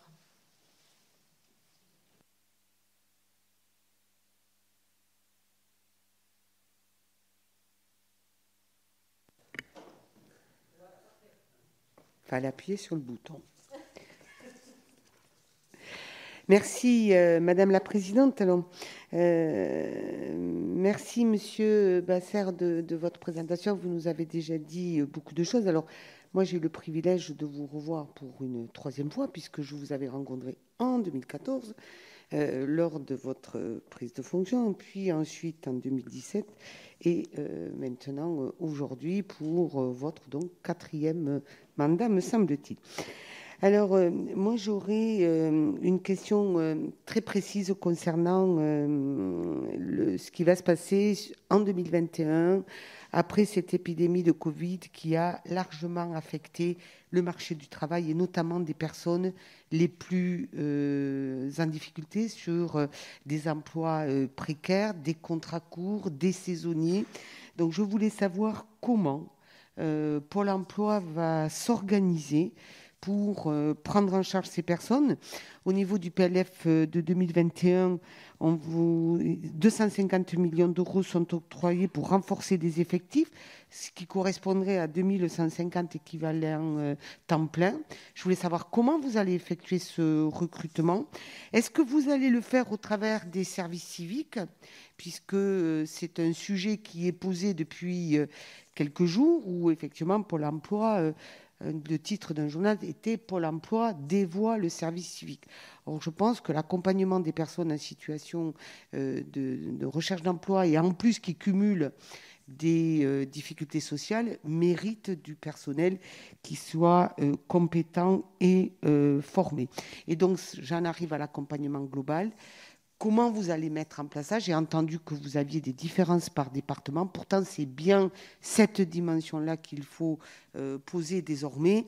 Un accompagnement dans le cadre de l'emploi, mais aussi au travers des difficultés sociales. Donc, est-ce que vous pouvez nous dire comment va s'organiser pour l'emploi pour faire face en 2021 à ces sujets-là? Merci. Merci bien, Madame Dubier. Donc, je vais passer la parole à Monsieur le Directeur général pour des éléments de réponse. Mais sachez, Monsieur le Directeur, que j'ai encore sept personnes, sept députés qui souhaitent poser des questions. Donc, vous avez la parole.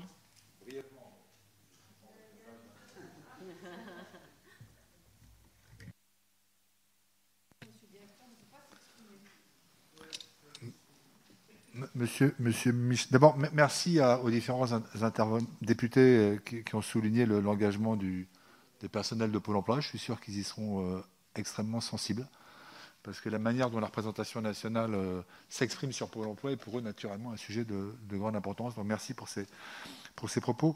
monsieur Michel, oui, nous, on, veut continuer les actions qu'on a menées, que je vous avais présentées à la précédente émission sur le BTP et notamment les métiers du grand âge et du soin. Je suis convaincu qu'on progresse sur le, sujet. Et, donc, je pense que, quelles que soient les évolutions 2021, on aura dans ces secteurs des tensions de recrutement.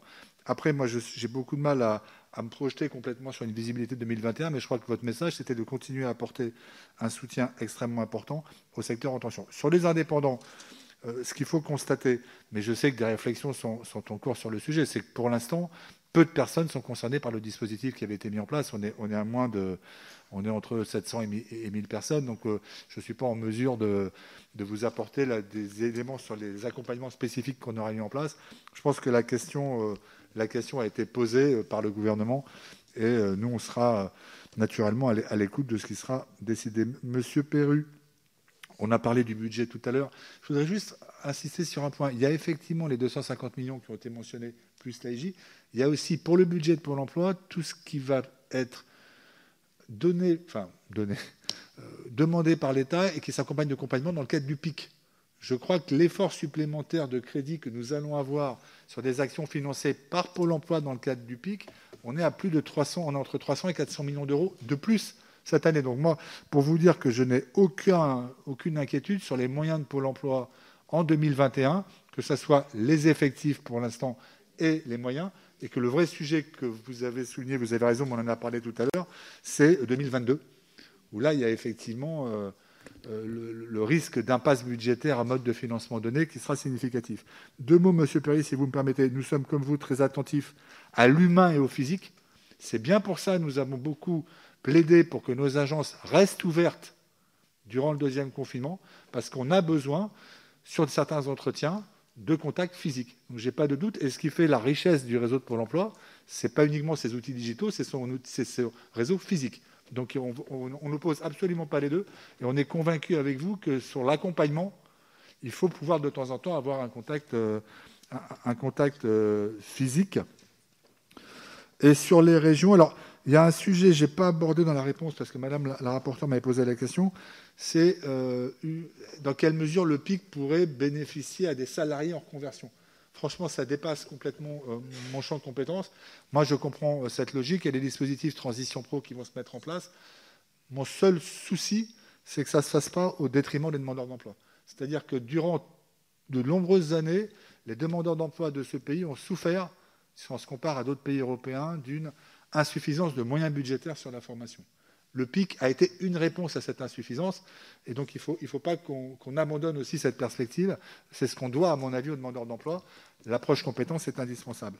Madame Deveux-Couleur sur le SPI, euh, le service public de l'insertion et de l'emploi, pardon, euh, on, a effectivement ces appels à projets qui vont, qui vont je crois, être publiés dans, les jours qui viennent. Euh, nous, on y est euh, très favorable, même si on est un acteur parmi d'autres. Le, rôle qu'on doit pouvoir jouer, c'est, par rapport à votre question, c'est un acteur. Et moi, je ne suis pas du tout choqué par rapport à votre question que le rôle de Pôle emploi soit différent sur les territoires en fonction des organisations qui sont retenues. Moi, j'ai deux préoccupations fortes sur le SPIE.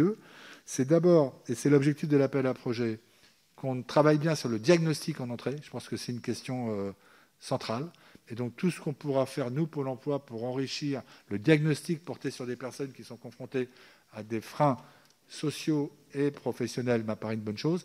Et puis, mais c'est l'ambition de l'appel à projet, qu'on travaille sur des outils qui soient des outils assez simples. Je trouve que déjà, sur un territoire donné, si tous les acteurs de l'écosystème, pour l'emploi, mission locale, structure d'insertion, avaient à l'instant T une vision de ce qui existe, par exemple, comme place disponible dans les structures d'insertion économique, dans on fera un progrès considérable. Enfin, je pense qu'on est capable, sans avoir des débats philosophiques sur la gouvernance, par une approche outil, par une approche besoin concret, d'avancer. Et c'est le vœu que je, que je forme. Mais nous, on sera euh, totalement engagés dans cette, euh, dans cette dynamique. Il est même d'ailleurs recommandé, je pense, que euh, les projets qui seront portés soient, puissent être examinés avec différents acteurs au préalable, dont Pôle emploi. Et donc, il faut qu'on soit dans la boucle, à mon avis, de manière la plus forte. Monsieur Avi-Ranier, euh, juste un mot, parce que j'espère avoir répondu tout à l'heure à quelques-unes de vos préoccupations. On n'est pas confronté aujourd'hui à un afflux de demandeurs d'emploi. les mouvements, il faut, que je, le dise précisément, on a des mouvements sur le chômage, mais des gens qui sont déjà inscrits à Pôle emploi pour beaucoup. On n'est pas confronté à un flux d'inscription. Et l'augmentation de charges que nous avons, elle est liée au fait que des personnes qui étaient déjà inscrites changent de catégorie doivent être accompagnés. Donc je ne suis pas en train de, nier le fait qu'on a une évolution de charge devant nous, mais elle n'est pas forcément liée, comme on pourrait le penser, à des influx d'inscription. Pourquoi? Parce que nous sommes encore protégés par le bouclier de l'activité partielle. Et donc la, question que vous posez, elle est presque sur 2021. Moi, je me garderai bien. S'il y a une chose que j'ai appris en, 9 ans de mandat, c'est que les prévisions en matière de marché du travail sont toujours périlleuses. Et ce qui va se passer en 2021 compte tenu des incertitudes qui sont les nôtres, j'ai beaucoup de mal à, anticiper. Ce que je peux vous dire, c'est qu'aujourd'hui, en termes d'effectifs et de moyens, nous pouvons faire face à la crise telle que nous la connaissons. Si demain, on a des évolutions fortes en termes de charges, l'objectif sera bien d'adapter. Mais à ce jour, euh, moi, je suis dans une, dans une conviction que nous avons les moyens de faire ce qui est attendu de nous et qu'il va falloir réfléchir en fonction de l'évolution qu'on ne connaît pas d'une crise, la manière dont on peut y répondre. Monsieur Christophe, merci d'avoir signalé l'expérience euh, Réussir sans attendre du département du Nord, parce que pour moi, les relations entre Pôle emploi et le département du Nord sont parmi les plus efficaces sur l'ensemble du territoire, parce qu'on a réussi justement à créer une relation partenariale de confiance qui va au-delà de nos relations habituelles. Ça a commencé autour de l'accompagnement global, comme avec les autres départements, mais ça s'est enrichi par les tas d'initiatives. Et très franchement, moi, je, connais bien cette, euh, euh, ce travail qui est fait, qui va être suivi d'ailleurs avec des résultats et qui sont communiqués. Donc je, suis convaincu qu'on a là le bon exemple d'une collaboration intelligente et efficace. Elle tient aussi beaucoup aux personnes, et je veux saluer à la fois la, vice-présidente euh, et président du département qui sont très impliqués, et puis les, collaborateurs de Pôle emploi. Sur euh, le logement, c'est une préoccupation forte. Euh, nous, on essaie de monter des actions avec Action Logement, avec des bailleurs sociaux, si on peut effectivement renforcer avec les départements qui ont sans doute des capacités en la matière, nous on est, on ouvert parce que la problématique du logement, elle est, complètement indispensable et c'est souvent un frein à la reprise d'emploi. Donc tout ce qui pourra être fait devra l'être. Monsieur Ratenon, moi, la difficulté que j'ai à vous répondre, c'est que je crois qu'il y a une diversité très forte entre les Outre-mer. Et nous, en côté, Pôle emploi est sur les sujets que je connais un peu moins mal que les autres. Entre les Antilles, qui sont quand même marquées par une situation démographique euh, avec une croissance très faible de la, démographie. Réunion, Guyane, on a deux univers qui sont radicalement différents. Et nous, notre préoccupation, notamment à Pôle emploi, c'est de tenir compte de la diversité et d'être sûr que notre allocation de ressources aux équipes Pôle emploi, elle tient compte des évolutions euh, des charges de travail. Et vous le savez, nous, menons chaque année des opérations de redéploiement entre régions en fonction de nos éléments de mesure de l'activité. Et euh, l'année dernière, et ça sera encore le cas cette année, Guyane et Réunion seront deux régions, et Mayotte, qui vont bénéficier euh, de renforts, ce qui sera moins le cas des Antilles. Après, il faut qu'on puisse complètement s'adapter à la diversité des territoires. Je pense que Pôle emploi, pour ce que je, sais, à La Réunion, est assez présent sur le tissu euh, économique, a accompagné notamment des périodes de grands travaux qui posaient des problèmes de recrutement. Euh, moi, vraiment, je, pense que c'est territoire par territoire qu'il faut regarder euh, les possibilités de, participation des services de Pôle. Ma responsabilité à moi est de s'assurer que ce n'est pas des oubliés, ce qui peut être souvent le cas. quand on a une vision d'un réseau national, il faut systématiquement qu'on veille. je suis notamment convaincu que les sujets de Mayotte aujourd'hui doivent être appréhendés de très fort, fortement par toutes les institutions de la République, que c'est un territoire à quoi il faut accorder. Et c'est ce que nous essayons de faire modestement. Je n'ai pas répondu à votre question globale sur, sur les Outre-mer. Après, vous savez, pour Pôle emploi, il y a aussi des tas d'expérimentations originales qui sont parties de l'Outre-mer, euh, notamment sur des, contrats aidés qui ont été euh, imaginés euh, en Guadeloupe et qui ont par ailleurs essaimé sur l'ensemble du territoire. Madame Dubier, c'est vrai que je suis désolé de, vous imposer régulièrement des, rencontres, euh, et merci de rappeler, c'est effectivement le quatrième euh, mandat. sur les, sur les 2021, absence de visibilité et difficultés particulières pour les, pour les personnes qui travaillent notamment les extras, hôtellerie, restauration.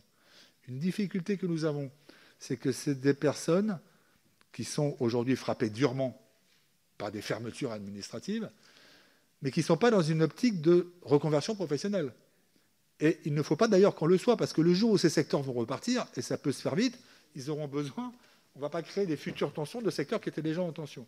Donc il y a une réponse qui va être celle qui a été apportée par les pouvoirs publics en termes d'aide financière, qui est censée... Nous, notre, activité, elle est euh, pour essayer de profiter de cette période pour leur proposer des formations pour qu'ils montent aussi en compétences dans leur secteur d'activité. Et les fins de droit, cela, c'est l'objet de l'aide qui est vraiment en cours de finalisation côté gouvernemental, qui devrait particulièrement s'adresser à des personnes qui ont été victimes de la baisse des contrats courts. Mais le ministère est en train de... Euh, et c'est sans doute nous d'ailleurs qui verserons euh, cette aide. Volontaires des services civiques, vous faites allusion sans doute à une émission de télévision récente, qui, comme toujours, a une vision euh, très orientée des constats. Moi, ce que je peux vous dire, c'est que les volontaires de service civique à Pôle emploi, ils sont, euh, selon les années, entre 3 000 et 4 000, qui font un travail qui me paraît complètement correspondre à leur mission, puisqu'ils sont là exclusivement pour aider les personnes qui sont en difficulté numérique. On est bien dans leur, objectif de faire du lien social et qui ne font pas du tout un travail de conseiller pour l'emploi. Il suffit d'aller objectivement en agence pour voir que ce n'est pas la même chose. Et donc, je vous rassure, les 2150 recrutements qui ont été faits sont des recrutements de conseillers de Pôle emploi qui sont en CDD de 18 mois. Il y a, on ne tient pas compte du tout des recrutements de service civique, donc merci de me donner l'occasion de le, préciser, euh, puisqu'effectivement l'actualité récente en a parlé. Merci bien, monsieur le directeur. Donc, je vais passer la parole aux députés. Madame Mireille Robert, vous avez la parole. Et ensuite, c'est monsieur Belkir Beladad qui se prépare. Il est devant le micro.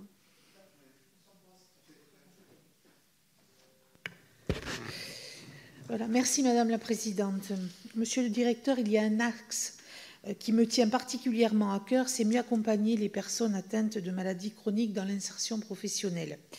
Donc, dans mon rapport Survivre après un cancer, une de mes propositions était la création d'un référent unique à Pôle emploi afin de proposer un accompagnement spécifique aux jeunes adultes. En effet, si la maladie intervient pendant les études, elle retarde l'insertion socio-professionnelle des jeunes qui arrivent sur le marché de l'emploi. De plus, l'impact de la maladie sur un cursus professionnel peut occasionner un blanc d'un ou deux ans dans le CV et peut l'amener à se poser les questions de faire mention ou non de la maladie auprès d'un employeur potentiel. Un accompagnement personnalisé renforcé aiderait le jeune adulte dans sa recherche d'emploi. Le référent pourrait faire le lien entre les différents outils d'accompagnement, les personnes compétentes et les jeunes adultes dans ces multiples démarches. Monsieur, pensez-vous qu'un tel programme d'accompagnement pour les jeunes adultes, mais aussi peut-être plus tard pour toutes les personnes atteintes de maladies chroniques, pourrait être mis en place au sein de Pôle Emploi? Merci. Merci bien, Monsieur Belkir Belladad, et ensuite Dominique Da Silva. Merci, euh, Madame la Présidente, Monsieur le Directeur général. Je voudrais d'abord euh, vous remercier pour la clarté de certains de vos propos, euh, notamment sur les enjeux de décentralisation. ça le mérite au moins d'être clair. Je voulais vous interroger sur d'autres sujets, notamment sur les questions de lutte contre les discriminations et le racisme euh, en lien notamment avec le projet de, loi sur les valeurs euh, républicaines euh, au sein notamment de, Pôle Emploi. nous avons eu l'occasion d'interroger, de vous interroger, d'interroger le Pôle Emploi dans le cadre de la mission d'information sur le racisme. Et je souhaitais vous interroger notamment sur ce que vous pensez du recrutement par la méthode des habilités ou celle des aptitudes et si vous prévoyez de la développer euh, pour euh, lutter contre les discriminations dans l'accès dans l'emploi. Euh, et puis élargir le débat, bien entendu, comme je le disais à l'instant, sur les propositions qui ont été mises dans le cadre du projet de loi sur les valeurs républicaines. Je voudrais avoir un petit peu votre sentiment et si certaines de, vos actions rejoignent les, les ambitions de ce projet de loi. Voilà, merci. Merci bien. Monsieur Dominique Da Silva, puis ensuite Catherine Fabre. Oui, merci Madame la Présidente. Monsieur le Directeur Général, euh, je souhaitais revenir sur euh, la, question qui a été posée par mon collègue euh, Thierry Michels concernant l'allocation des travailleurs indépendants. Et effectivement, parce que l'étude d'impact avenir professionnel avait estimé à, à 30 000 travailleurs indépendants, bénéficiaires de cette allocation euh, donc, euh, pour les travailleurs indépendants. Je rappelle, 800 euros par mois pour 6 mois. Et vous venez de, dire qu'on était à 700, voire 1000 bon, euh, bénéficiaires. Donc le trou dans la raquette est, surprenant. Voilà. Donc comment l'étude d'impact a pu être à ce point finalement mal, étudiée finalement? Et donc, ça, serait intéressant de savoir. Alors, je sais que le gouvernement Alain Griset s'est saisi de la question. Euh, et euh, par ailleurs, j'en profite pour vous dire que effectivement, euh, le groupe m'a confié une mission qui est un cycle d'audition justement sur ce, sur ce point.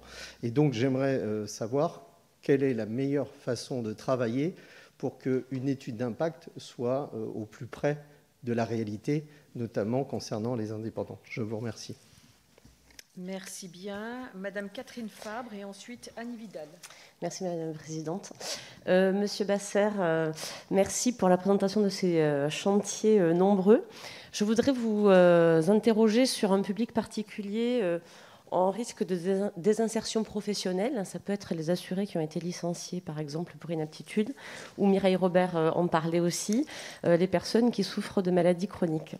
Euh, vous avez signé une convention avec l'assurance maladie la semaine dernière qui prévoit notamment une intervention plus précoce des services de Pôle emploi et de nouvelles expérimentations pour travailler à une meilleure collaboration avec l'assurance maladie. Je pense vraiment que ça va dans le bon sens. Et dans la perspective de la loi euh, que nous sommes en train de travailler sur la santé au travail, je souhaiterais avoir votre avis sur quatre éléments. Euh, le premier élément, j'aimerais savoir ce que vous penseriez de mettre en place euh, un CSP pour, ces, pour ces personnes licenciées pour inaptitude, comme c'est le cas aujourd'hui pour les licenciés économiques. On sait que ça fonctionne très bien, cet accompagnement renforcé notamment parce que ça permet à ces licenciés de rester proches de l'emploi et de ne pas s'éloigner de l'emploi, euh, voilà, de rester vraiment euh, en contact très proche de l'emploi. Donc première question. La deuxième, euh, j'aimerais connaître vos pistes pour renforcer la collaboration des différents acteurs de l'accompagnement professionnel et des différents acteurs de la santé au travail. Et pas seulement l'assurance maladie, mais aussi les services de santé au travail, par exemple, et, les autres. et notamment, plus précisément, euh, un dispositif existe, il s'appelle les laissés encadrés. Il permet pendant trois jours de tester la compatibilité entre un poste de travail et euh, les capacités d'une personne. Comment peut-on donner plus de, visibilité à ce dispositif ou à d'autres auxquels vous penseriez? Euh, Et dernière idée, est-ce que vous pensez que ce serait pertinent de permettre aux services de santé au travail de prescrire des PMSMP euh, ou d'interpeller en accéléré Pôle emploi euh, pour permettre cela. Voilà, j'ai été un peu longue, excusez-moi. Merci bien. La parole est à Madame Annie Vidal, puis ensuite à Monsieur Didier Martin. Merci Madame la Présidente. Euh, merci Monsieur Basser pour l'ensemble des informations et précisions que vous nous avez apportées. Merci Madame la rapporteure. Moi, ma question porte sur une catégorie de la population éloignée de l'emploi je pense aux personnes en situation de handicap. Euh, certes, le taux de chômage a baissé d'un point, mais c'est quand même un taux de chômage à 16%, donc euh, très important. Leur taux de chômage est deux fois plus élevé que la moyenne nationale. Ça représente 500 000 personnes. Et ce sont euh, des personnes pour qui, dans les trois quarts, pour les trois quarts d'entre elles, ont une formation inférieure au baccalauréat. Donc je, voulais vous demander euh, quelle euh, mobilisation Pôle, emploi euh, peut porter pour que le marché de l'emploi leur soit davantage ouvert? Comment pouvez-vous mieux les accompagner? Et comment Pôle emploi peut aussi se mobiliser pour inciter les entreprises à s'engager dans ces recrutements et à s'engager dans une société plus inclusive? Je vous remercie. Merci bien. La parole est à Monsieur Didier Martin et ensuite à Monique Limon. Merci Madame la Présidente, Monsieur le Directeur Général, Madame la Rapporteure. Euh, moi aussi, je vous remercie pour euh, ces exposés et ce débat assez riche et, très diversifié que nous avons à, cette occasion, à l'occasion de votre renouvellement dans vos fonctions. Euh, je suis heureux de vous revoir. En Côte d'Or, 20, 20 pôles emploi, dont 3 à Dijon. Ça démontre dans ce département le maillage territorial, d'une grande structure d'État et d'un grand service public euh, dont nous avons besoin. Ma question euh, porte sur euh, l'emploi de ce qu'on appelle les seniors. Alors je ne sais pas exactement à quel âge on devient senior. Ça dépend si on travaille à l'Assemblée nationale, si on est joueur de football ou, métallurgiste. donc cet emploi des seniors, une mission m'a été confiée sur le sujet. Euh, de nombreux travaux ont déjà été euh, conduits sur ce sujet, bien sûr, un sujet récurrent. Euh, je serais très intéressé pour approfondir et vous inviter d'ailleurs pour un, débat, une audience plus complète sur ce sujet du travail des seniors, qui est quand même un sujet préoccupant dans notre société pour différentes raisons, vous les connaissez, et qui euh, appellent des solutions euh, adaptées avec une modulation et une certaine souplesse, effectivement, de l'activité quand on arrive à un âge où on a envie de diversifier et de rebondir. Merci. Merci bien. La parole est à Monique Limon et ensuite notre dernière intervenante, Madame Bénédicte Pétel. Merci Madame la Présidente, Monsieur le Directeur Général, euh, chers collègues. Nous constatons sur le terrain combien les évolutions que vous avez évoquées ont été nécessaires, tant du point de vue euh, stratégique, opérationnel et territorial. Néanmoins, il existe encore trop de décalage entre la perception de Pôle emploi de 2020 et euh, par des chefs d'entreprise, souvent de très petites PME euh, de nos territoires, et la réalité des prestations rendues par les agents de Pôle emploi. Donc moi, j'aimerais savoir si euh, vous pouvez nous, nous, préciser, les mesures que vous envisagez ou que vous allez initier pour permettre ce travail, j'ai envie de dire, de connaissance, reconnaissance en proximité, travail pour ma part, incontournable pour permettre aux demandeurs d'emploi de nos territoires d'accéder aux emplois locaux. Et je tiens à souligner, comme d'autres collègues, que pour ma part, en, en Isère et sur la 7e circonscription, on a initié effectivement ces rencontres entre des employeurs et Pôle emploi pour faciliter effectivement euh, euh, cette connaissance, reconnaissance, et ça marche. Donc je tiens vraiment à souligner euh, leur professionnalisme et leur engagement, parce que c'est comme ça qu'il faut, à mon avis, travailler en proximité. Merci beaucoup. Merci. La parole est à Bénédicte Pétel.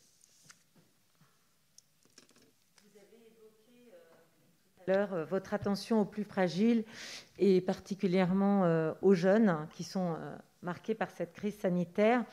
Vous avez évoqué le renforcement de l'accompagnement intensif des jeunes qui passerait de 135 000 euh, à 240 000 en 2021.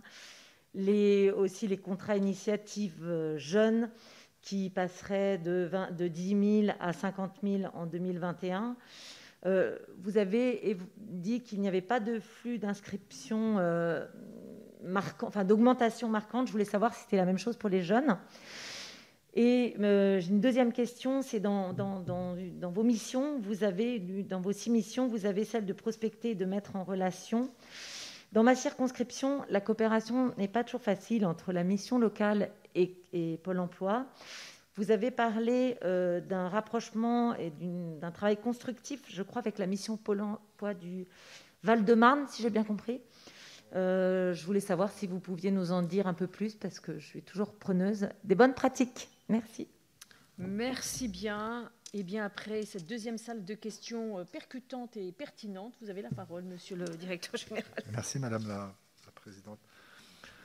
Je voudrais peut-être, euh, pour répondre à Madame Robert, répondre en même temps à Madame Vidal, euh, parce qu'en en fait, il faut vraiment que, que, je précise à quel point on a une ambition forte pour améliorer la manière dont on accompagne les demandeurs d'emploi en situation de handicap. Euh, et que le rapprochement qu'on fait avec Cap Emploi, qui est pour moi quelque chose d'assez essentiel, euh, ça veut dire que demain, les agences Pôle Emploi seront les lieux uniques d'accompagnement dans lesquels seront présents les conseillers de Cap Emploi.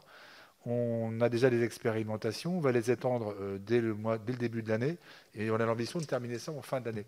Mais au-delà de, de cet aspect un peu physique, l'objectif, c'est qu'on est en train de bâtir avec Cap Emploi une offre de services intégrés pour mobiliser au mieux nos compétences et que pour le demandeur d'emploi en situation de handicap, il ait des interlocuteurs qui s'adaptent à lui en fonction de ses besoins.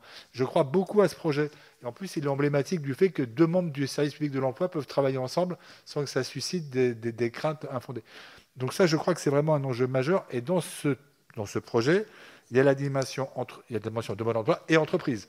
Comment on mobilise nos forces pour aller vers les entreprises pour qu'elles puissent aussi renoncer à quelques stéréotypes qui sont euh, souvent très très loin des réalités. Donc je, répondais à vos interventions, sachant que je ne dis pas qu'un jeune adulte confronté à une maladie critique est forcément en situation de handicap. Mais les problématiques que vous évoquez, Madame la me font penser quand même aux questions qu'on pose pour les personnes en situation de handicap. Est-ce que j'en parle ou pas?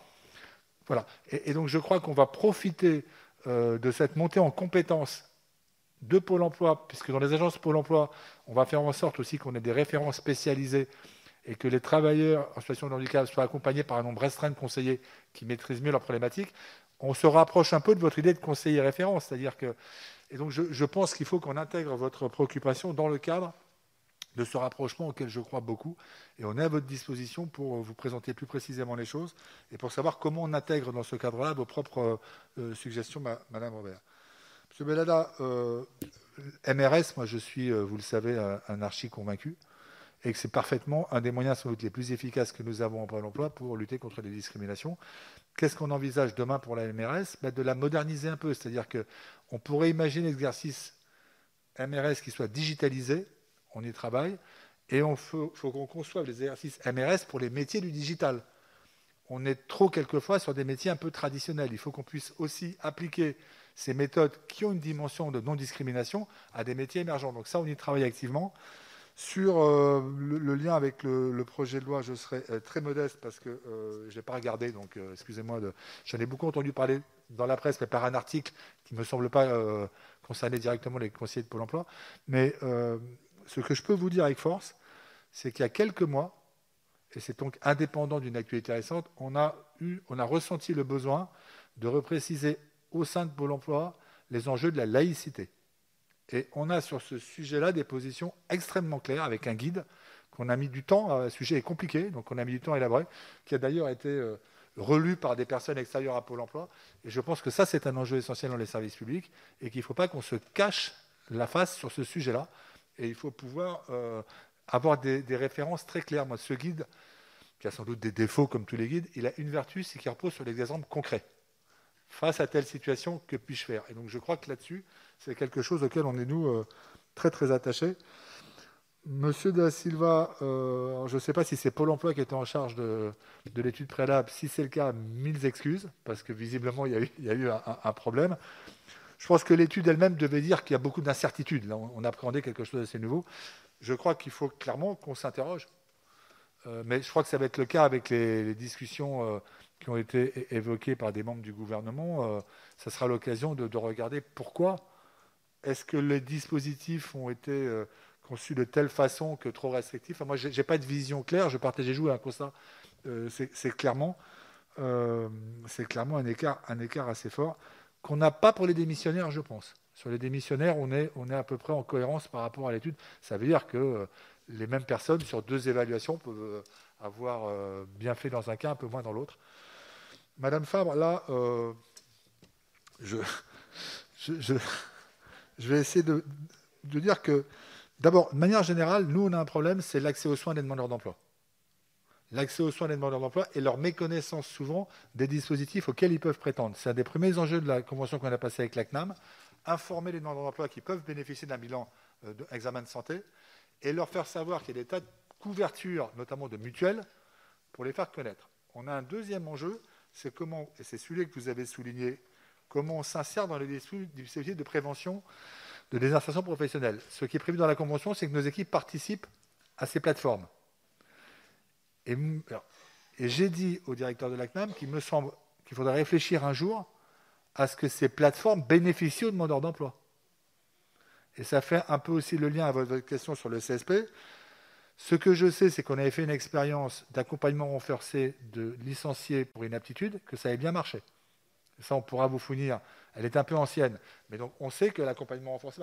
Est-ce que ça passe par un CSP ou pas? Ça, je ne me prononce pas, il y a des questions de financement. Mais le principe que l'accompagnement renforcé de personnes licenciées pour une aptitude produit des effets, ça, on l'a. Et j'ai même proposé à la CNAM que s'ils acceptaient d'ouvrir le bénéfice de leur plateforme de désinsertion professionnelle à des demandeurs d'emploi, on ciblerait sur ces personnes-là. Donc on est assez proche, je pense, de vos préoccupations. On peut vous donner des éléments. Après, alors, votre deuxième question, je ne connais pas les outils dont vous parlez, donc euh, restons euh, modestes. Le fait que les, services santé au travail puissent prescrire des PMS MPP, pourquoi pas? Euh, Je n'ai pas de, réserve de principe. c'est des outils dont on souhaite, nous, qu'ils puissent être prescrits par d'autres que le SPE. Hein. même on a des réflexions avec des collectivités locales. Donc sur le principe, mais après, je, ne connais pas le besoin précis. Monsieur Martin, donc, euh, si j'ai bien compris, on se reverra pour parler des, seniors. C'est un sujet compliqué pour nous, mais comme pour tout le monde. Une conviction, le vrai débat, c'est éviter que les personnes seniors soient hors de leur structure d'emploi. C'est-à-dire qu'une fois qu'ils sont à Pôle emploi et qu'ils sont au chômage, on sait qu'il y a des difficultés plus fortes d'insertion. Et donc, il faut travailler vraiment au maximum sur l'amont, de mon point de vue. Et s'agissant des, seniors en situation euh, de chômage, la difficulté qu'on a, mais vous la connaissez mieux que moi, c'est là aussi arriver à vaincre certains stéréotypes euh, qu'on peut avoir des employeurs. Et euh, on n'a pas de solution. Nous, on n'a pas d'offre de service senior stricto sensu. On a des expérimentations où, en plus de du service de droit commun, euh, on a des clubs seniors. et ça, ça marche pas mal, mais on sera à votre disposition pour vous présenter, mais, mais, sans solution miracle, bien sûr en tout cas, moi j'ai une certitude, je ne connais pas tous les critères d'âge senior, mais je le suis à titre personnel. Et ça, on me l'a bien expliqué euh, à Pôle emploi. Euh, Madame Limon, euh, moi je partage complètement votre sentiment. Je vous ai indiqué tout à l'heure nos taux de satisfaction des entreprises qui travaillent avec nous. 80%, on a des marges de progrès, mais c'est quand même déjà un résultat satisfaisant. Quand on interroge les entreprises qui ne travaillent pas avec nous, l'image qu'elles ont de Pôle emploi, on est très loin d'avoir les taux de cette nature. Donc on a un énorme problème de déficit d'image et de communication. Comment on veut y répondre? Je vous ai évoqué tout à l'heure dans mon intervention, on va mettre en place des task force régionales pour aller voir les interlocuteurs et faire connaître notre offre de service. Et vous avez raison, après, il y a des actions de, communication au sens positif du terme qui passeront, comme vous l'avez euh, fait dans l'Isère, par des rencontres locales et arriver là aussi à, ce qu'on sorte des, mauvaises images qu'on a sur nous. Mauvaises images qui ont pu correspondre aussi à une période euh, de démarrage de Pôle emploi. Donc je, dis que les entreprises ont pu avoir des mauvaises expériences. Il faut juste les convaincre qu'elles retentent cette expérience et qu'on est là pour, les mobiliser. Mais je suis vraiment complètement conscient de, cet écart de perception euh, parce, que les, parce que les parlementaires nous le disent, parce que les ministres qui rencontrent l'entreprise nous le disent. Et donc il faut qu'on soit toujours pour, améliorer les choses. Et moi, je n'hésite pas à vous demander, quand vous avez une entreprise qui vous signale qu'elle ne fait pas appel à Pôle emploi, ben, signalez-le nous et qu'on la rappelle, ne, serait-ce que pour comprendre pourquoi, et qu'on soit dans une démarche euh, proactive. Euh, Madame Pétel, alors oui, on a quand même eu plus de jeunes qui sont inscrits. Euh, je disais globalement, j'ai plus en tête les derniers chiffres de novembre, mais on, doit être entre 200 et 300 000 personnes qui sont aujourd'hui en catégorie A et B de plus qu'avant le confinement. Et dans les jeunes, il y a eu plus 90 000. Donc euh, on, voit que sur les jeunes, il y a quand même une.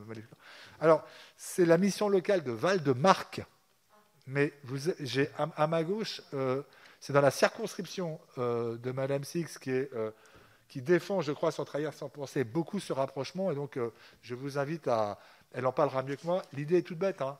C'est de dire oublions les querelles de fusion de logos mettons les gens ensemble qui décident comment ils veulent travailler pour les jeunes. Et ça marche.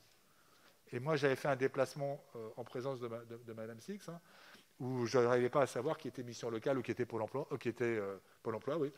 Voilà. Et, je pense que ça ne, pardon, ça ne marche que si c'est les élus qui sont leaders. Ça, c'est l'expérience que j'ai tirée de ce déplacement. C'est les élus qui ont été à l'origine de ce rapprochement. Et je suis convaincu que le plan jeune offre une opportunité pour multiplier ce type euh, d'expérience. Et si on leur disait aujourd'hui on arrête, ils ne seraient pas d'accord. Mais euh, la spécialiste est, là. Euh, je ne vais pas parler pour vous, mais. Je vais passer Merci, monsieur le directeur. Je vais passer la parole à madame la rapporteure qui souhaite apporter quelques éléments. Oui, alors tout d'abord, euh, remercier nos collègues pour les débats riches et tous les questionnements que nous nous posons dans ce contexte euh, très particulier. Et euh, remercier aussi les collègues qui nous ont informés des missions qu'ils vont, parfaire cette, année et les auditions qu'ils vont mener, qui pourront nous permettre aussi de, de, pouvoir répondre aux questions que, que l'on a eues avec M. Basser. Euh, je voudrais aussi remercier euh, M. Jean Basser pour euh, tous les propos clairs et pragmatiques sur tous les enjeux de, l'emploi et le remercier aussi sur. je pense que les élus sont tous très sensibles au fait que c'est un travail de couture que l'on a sur chacun de nos territoires et que nous l'avons entendu dans vos propos et je pense que ça c'est très important pour nous tous élus. Euh, je rebondirai sur euh, la question que vous avez posée concernant les co-constructions qu'on a pu mener.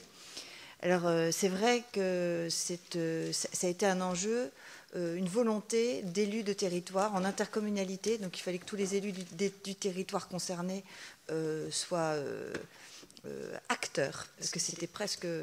Non seulement on peut avoir une envie, mais il faut être acteur sur le terrain. Euh, il y avait aussi un écosystème, c'est-à-dire que ce sont des structures qui ont déjà l'habitude de, se respecter euh, entre elles. Et donc euh, l'idée, ça a été de, dire bon, comment avec Pôle Emploi, on peut, une mission locale peut co-construire avec des objectifs communs. C'est-à-dire qu'on respecte chacune des structures. On n'est pas là dans une fusion qui aurait pu faire débat. C'était chacun à sa compétence Chacun aborde le sujet d'une certaine manière, mais à deux, on doit pouvoir faire mieux. Et on a fait donc des binômes. On a fait des binômes entre un conseiller Pôle emploi et un conseiller d'une mission locale. Et on les a fait travailler sur, enfin, sur euh, une action commune. Et on a fait un bilan au bout d'un an. Et ça a été euh, vraiment, on a fait 20% de plus euh, en termes de résultats dans des secteurs difficiles. Donc je, je crois qu'il y avait le respect de l'autre, de la compétence de l'autre, et, je répète toujours, c'est l'objectif commun. C'est-à-dire que je, vais vous donner mon point de vue, c'est que souvent, euh, dans les politiques que, l'on donne aux structures qui font de l'accompagnement à l'emploi, on leur donne des objectifs, ils sont financés sur un objectif. Chacun va essayer de prendre le demandeur d'emploi de son côté pour être sûr d'avoir le, le, financement qu'il lui faut. Et donc l'important, c'est que justement, en travaillant une structure avec une autre, l'objectif, il est commun. Donc le financement, ils l'auront d'un côté comme de l'autre, mais parce que l'objectif est commun. Donc il n'y a plus cette euh, problématique de concurrence qu'on peut avoir entre structures. Et en respectant l'autre, on, se rend compte aussi que la compétence d'une structure, euh, bah, elle, est vraiment existante parce qu'on la voit au quotidien et c'est ça, qui, fonctionne bien. Et maintenant, euh, c'est difficile à mettre en place parce que chaque structure a sa façon de travailler. Donc on a dû, euh, mettre les moyens, mais euh, je, peux vous vraiment maintenant, il ne reviendrait plus sur, sur cette façon de travailler. Merci bien, Madame la rapporteure. Je tiens à remercier bien sûr, à vous remercier, Monsieur le Directeur général, pour à la fois la clarté de vos réponses, mais aussi pour le travail accompli. La toute première fois que j'ai eu l'occasion de vous rencontrer, c'était déjà il y a quelques années, c'était en 2012. Et j'ai pu euh, effectivement constater et, apprécier la transformation de Pôle emploi pour en faire un service euh, public à la hauteur euh, des attentes de nos concitoyens, et ce d'autant plus quand on est en situation de crise. Nous aurons donc certainement l'occasion hein, de nous revoir sur des sujets bien précis, puisque on l'a abordé, le sujet par exemple du travail des seniors, c'est un vrai sujet qui tient à cœur euh, les députés, donc euh, certainement nous aurons l'occasion de, nous revoir. Encore une fois, en tous les cas, merci. Je tiens à remercier également Madame la rapporteure pour la qualité de ses travaux et, la qualité de ses interventions. Donc je vous remercie. Et bien sûr, Monsieur le Directeur général, je vous libère. Par contre, je ne libère pas mes collègues députés. Merci.